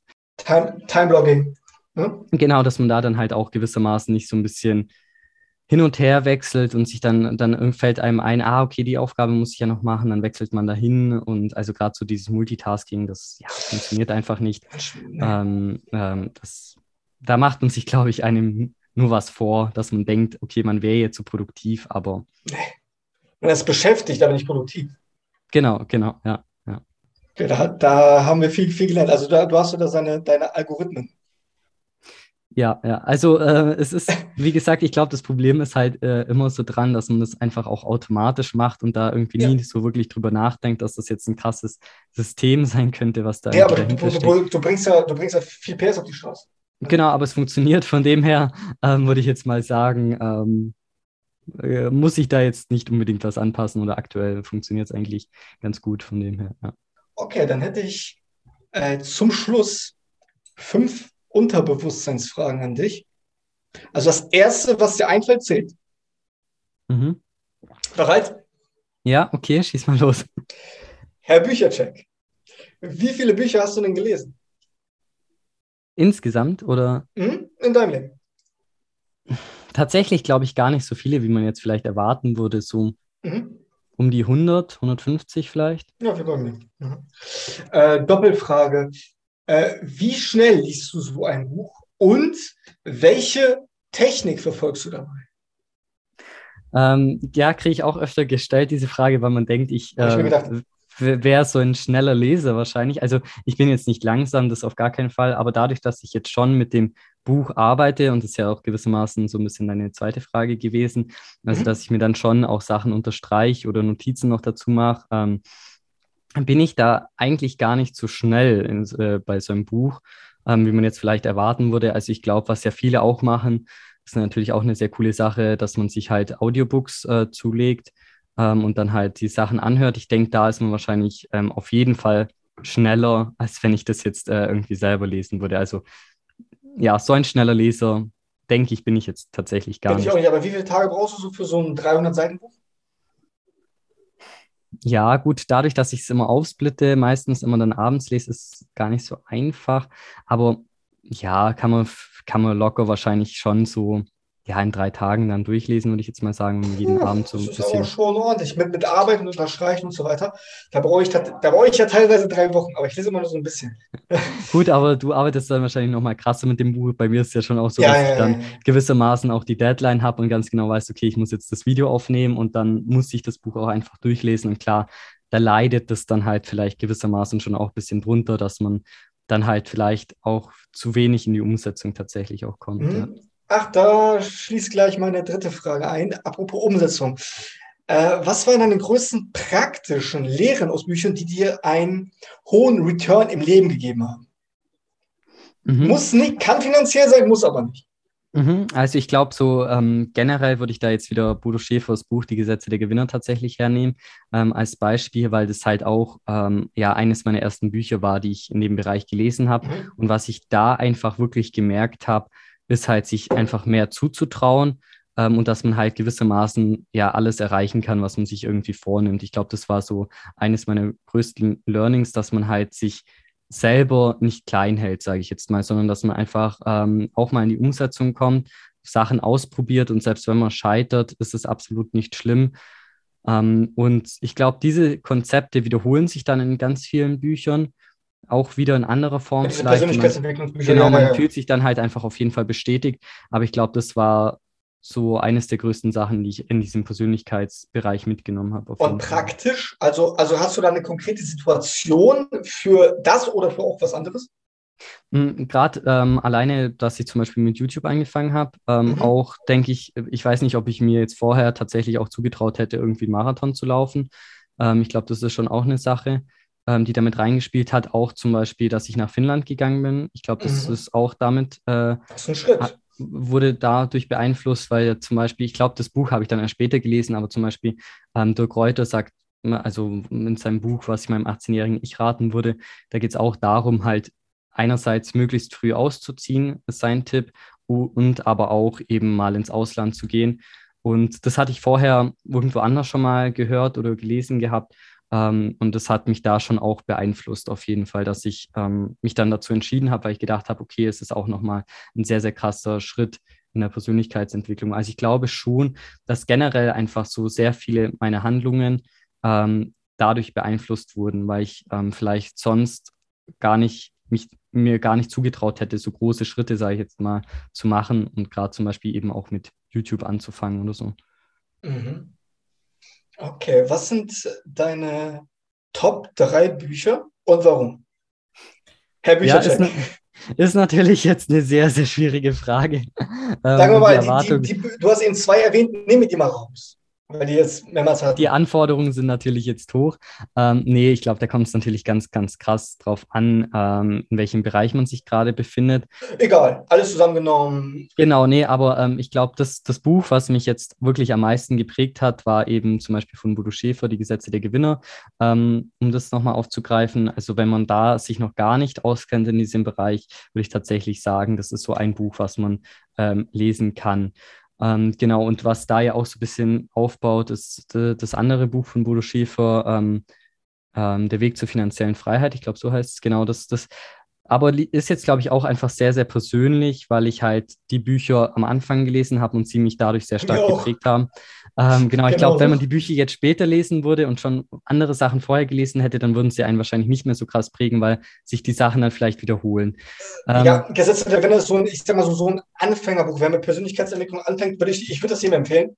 Na, mhm. Aber wenn du dir jetzt, äh, ich weiß nicht, 10, 20, 30 Bücher gelesen hast darüber und tausende äh, oder hunderte von YouTube-Videos, dann Kennst du das schon?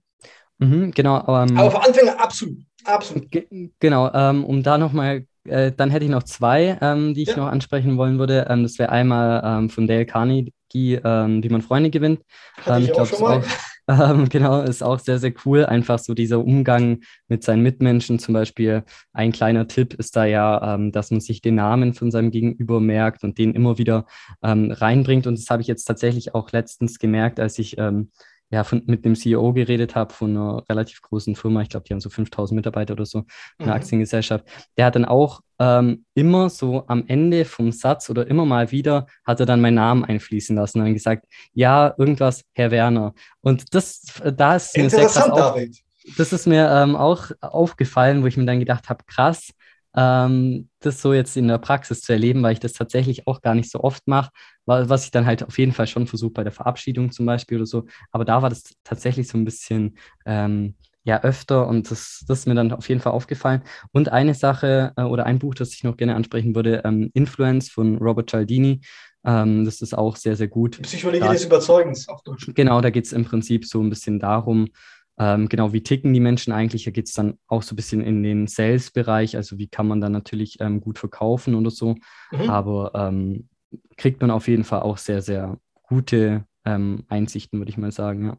Mhm. Es äh, ist, ich glaube, ich sogar ein Unibuch für Populärwissenschaften, wenn ich mich nicht irre. Das weiß ich tatsächlich. International, meine ich. Also ich habe es auch hier, ne? aber. Mhm. Ja, kann gut sein. Es ist aber auch sehr fachlich geschrieben. Ja, und ich glaube, es gibt auch keine Deutsch. Oder gibt es davon Doch. mittlerweile eine? Gibt's? Okay. Ich habe es hier. Ah, okay. mittlerweile, okay. ja. Mhm, okay. Nee, ich habe noch die englische Variante gelesen, aber ja. Mhm. Wenn du selbst ein Buch schreiben würdest, welchen Titel hätte es? Ähm, mh, sehr, sehr, sehr gute Frage. Habe ich tatsächlich schon mal äh, drüber nachgedacht. Ähm, beziehungsweise auch natürlich über den Inhalt. Und ich glaube, was, äh, was. Gerne was beides. Mhm, was es dann bei mir wäre, irgendwie, ich glaube, ich würde so auf die Schiene gehen, ähm, vom Kassierer zum Millionär oder sowas, ähm, weil ich ja tatsächlich mal äh, beim Lidl an der Kasse gearbeitet habe. Ähm, Ach, genau, ich war bei Kaufland Regale Einräumer. Von daher ja. ist beides von Dieter Schwarz. Genau, bietet sich ja an. Ähm, Genau, gut, dazu müsste man dann natürlich erstmal Millionär sein, um diesen Titel auch benutzen zu können. Ja. Ähm, aber ähm, genau, ich glaube, was, was ich tatsächlich machen würde, entweder ähm, halt, ja gut, da, da, dazu müsste man dann tatsächlich schon viel gemacht haben, irgendwie eine Biografie oder so, das wäre dann. Ja gut, da müsste man auch älter eher älter sein. Ne? Genau, nee, das, das wäre dann schon sehr weit. Da würde der Titel dann vielleicht auch gut passen. Aber was ich mir auch gut vorstellen könnte, ist mal irgendwie ein Buch darüber zu schreiben, das einfach die Konzepte aus ganz vielen anderen Büchern zusammenfasst. Also so eine Passt, ja. Genau, so, ein, so eine Abkürzung, sage ich jetzt mal, ähm, weil tatsächlich sich ja viele Bücher einfach auf ein paar Seiten äh, komprimieren lassen und dass man dann da einfach ähm, versucht, so möglichst viel Mehrwert ähm, dann in sehr, sehr kurzer Zeit wiederzugeben, dass man sich die ganzen Bücher eben nicht selber durchlesen muss. Also so von wegen meine Lehren aus tausend Büchern. Ne? Genau, zum Beispiel, ja. Die ja. Abkürzung für jedermann. Sowas halt. Ja, ja. Sehr interessant. Dann bedanke ich mich für deine Zeit, äh, lieber David. Und die letzten Worte gebühren dem Gast. Ja, danke, Sebastian, dass ich da sein durfte. Und ähm, genau, ich glaube, was hier vielleicht noch ganz äh, wichtig wäre, einfach so ein kleiner Appell, äh, wenn man irgendwie ein Ziel hat oder Träume hat und die immer vor sich her schiebt, einfach wirklich mal in die Umsetzung kommen. Und ähm, ich meine, das Ding ist natürlich immer so, was ist das Schlimmste, was passieren kann. Und wenn man sich das mal wirklich überlegt, ist es meistens gar nicht so schlimm. Und von dem her, ja, wirklich einfach mal versuchen, was umzusetzen, auch ein bisschen dran zu bleiben. Und dann wird man, ja, auf jeden Fall vielleicht irgendein, irgendeine Form von Ergebnis auf jeden Fall sehen. Und ich glaube, das ist auf jeden Fall besser, als dann irgendwann mal im Sterbebett zu liegen und sich zu denken, was wäre denn gewesen? Ich kann mir nichts Schlimmeres vorstellen. Nichts Schlimmeres. Ja, genau. Ähm, apropos Ziele, äh, wann folgt denn deine Alpenüberquerung? Ähm, die ist jetzt dann Mitte August, genau. Mit dem Fahrrad. Und da trainierst du schon für. Das ist so, sozusagen äh, dein Marathon 2.0. Äh, nee, dafür trainiere ich jetzt gar nicht, äh, tatsächlich. Gar nicht? Machst du einfach. ja, also gut, kann natürlich auch sein, dass ich die Höhenmeter komplett falsch einschätze, aber es sind dann ja nur, sage ich jetzt mal. Sauerstoffgerät. Ähm, so, so 50 oder 60 Kilometer pro Tag, die man da fährt, ist jetzt, also das, das ist ja relativ easy eigentlich mit dem Fahrrad. Äh, theoretisch, aber ich glaube, genau, was man da halt wirklich nicht unterschätzen darf, sind die Höhenmeter. Aber speziell trainieren dafür tue ich jetzt aktuell nicht. Ähm, was jetzt vielleicht schon mal geplant ist, ist irgendwie so ein bisschen auf den Trail zu gehen oder so, da vielleicht auch so ein bisschen Fahrertraining noch zu machen, weil ein guter Kumpel von mir das schon mal gemacht hat, ähm, eine Alpenüberquerung. Genau, und da würde er uns dann halt ein paar Sachen zeigen, dass wir da. Von wo nach wo äh, machst du das?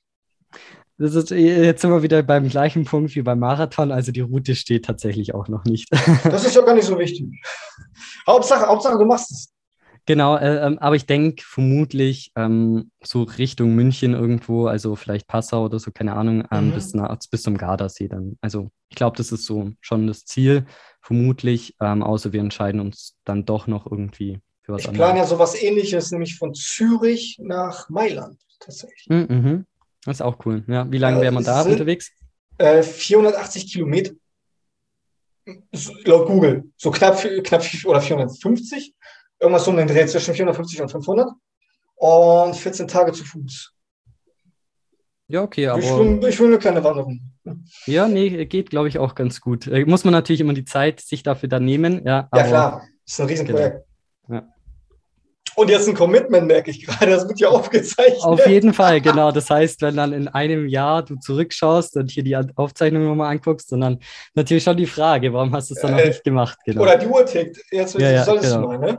Ich habe kein Datum genannt. Ja, das stimmt, das stimmt. Kannst du aber gerne noch nachschieben, falls du ja, dich noch ein krasser committen willst. Ja, ja, mache ich doch auf jeden Fall. Wird ein Vlog oder so. Machst du eigentlich einen Vlog? Ähm, was ich überlegt hatte, ist, das tatsächlich auf TikTok so ein bisschen zu begleiten, ja. aber ähm, weiß ich noch nicht genau, ähm, wie ich es dann mache, weil ich äh, aktuell eigentlich die Sachen nicht am Handy schneide, sondern immer auf dem PC. Äh, aber klar kann natürlich auch eine coole neue Challenge sein, äh, im ja. Prinzip dann einfach zu probieren, das alles auf dem Handy zu machen. Und das, das könnte viele interessieren. So, genau. so, ein, zwei Videos am Tag nebenbei. Ja. Weil da gab es ja auch so ganz ähm, erfolgreich, oder das heißt erfolgreich ist ein Typen, der dann auf TikTok gesagt hat, er hat jetzt sein Studium abgebrochen, er wandert jetzt hier, ich weiß gar nicht, was sein Ziel war, und dann so hat er relativ, das, das Video ging richtig krass viral. Er hat dann auch sehr viele, also über 100.000 Abonnenten in kürzester Zeit irgendwie ähm, bekommen. Und dann mhm. hat er halt nach ein paar Tagen, oder ich weiß gar nicht, ob er überhaupt ein paar Tage unterwegs war, ähm, so ein Video gemacht, äh, ja, er bricht jetzt ab und keine Ahnung was. Und dann äh, war das halt auch irgendwie so ein, so ein Ding, was da halt äh, durch TikTok gewandert ist, dass ähm, genau, haben halt viele das natürlich parodiert und so. Ähm, aber da fand ich, hat man auch wieder krass gesehen, ja, wie, wie gut sowas äh, funktionieren kann, ja. Ja, aber das ist ja alles Short-Term. Das ist doch alles, alles kurzsichtig. Ja, wobei er jetzt, glaube ich, tatsächlich eine Tour 2.0 plant. Also, ja, ja, klar. Natürlich. Ja. Ich meine, das kann man jetzt natürlich mitnehmen, die, die, die Views. Das ja. Übliche. Oder die, die Aufmerksamkeit, den Trend, genau. Mhm. Okay. Dann äh, bedanke ich mich, dass du dabei warst. danke dir, dass ich da sein durfte.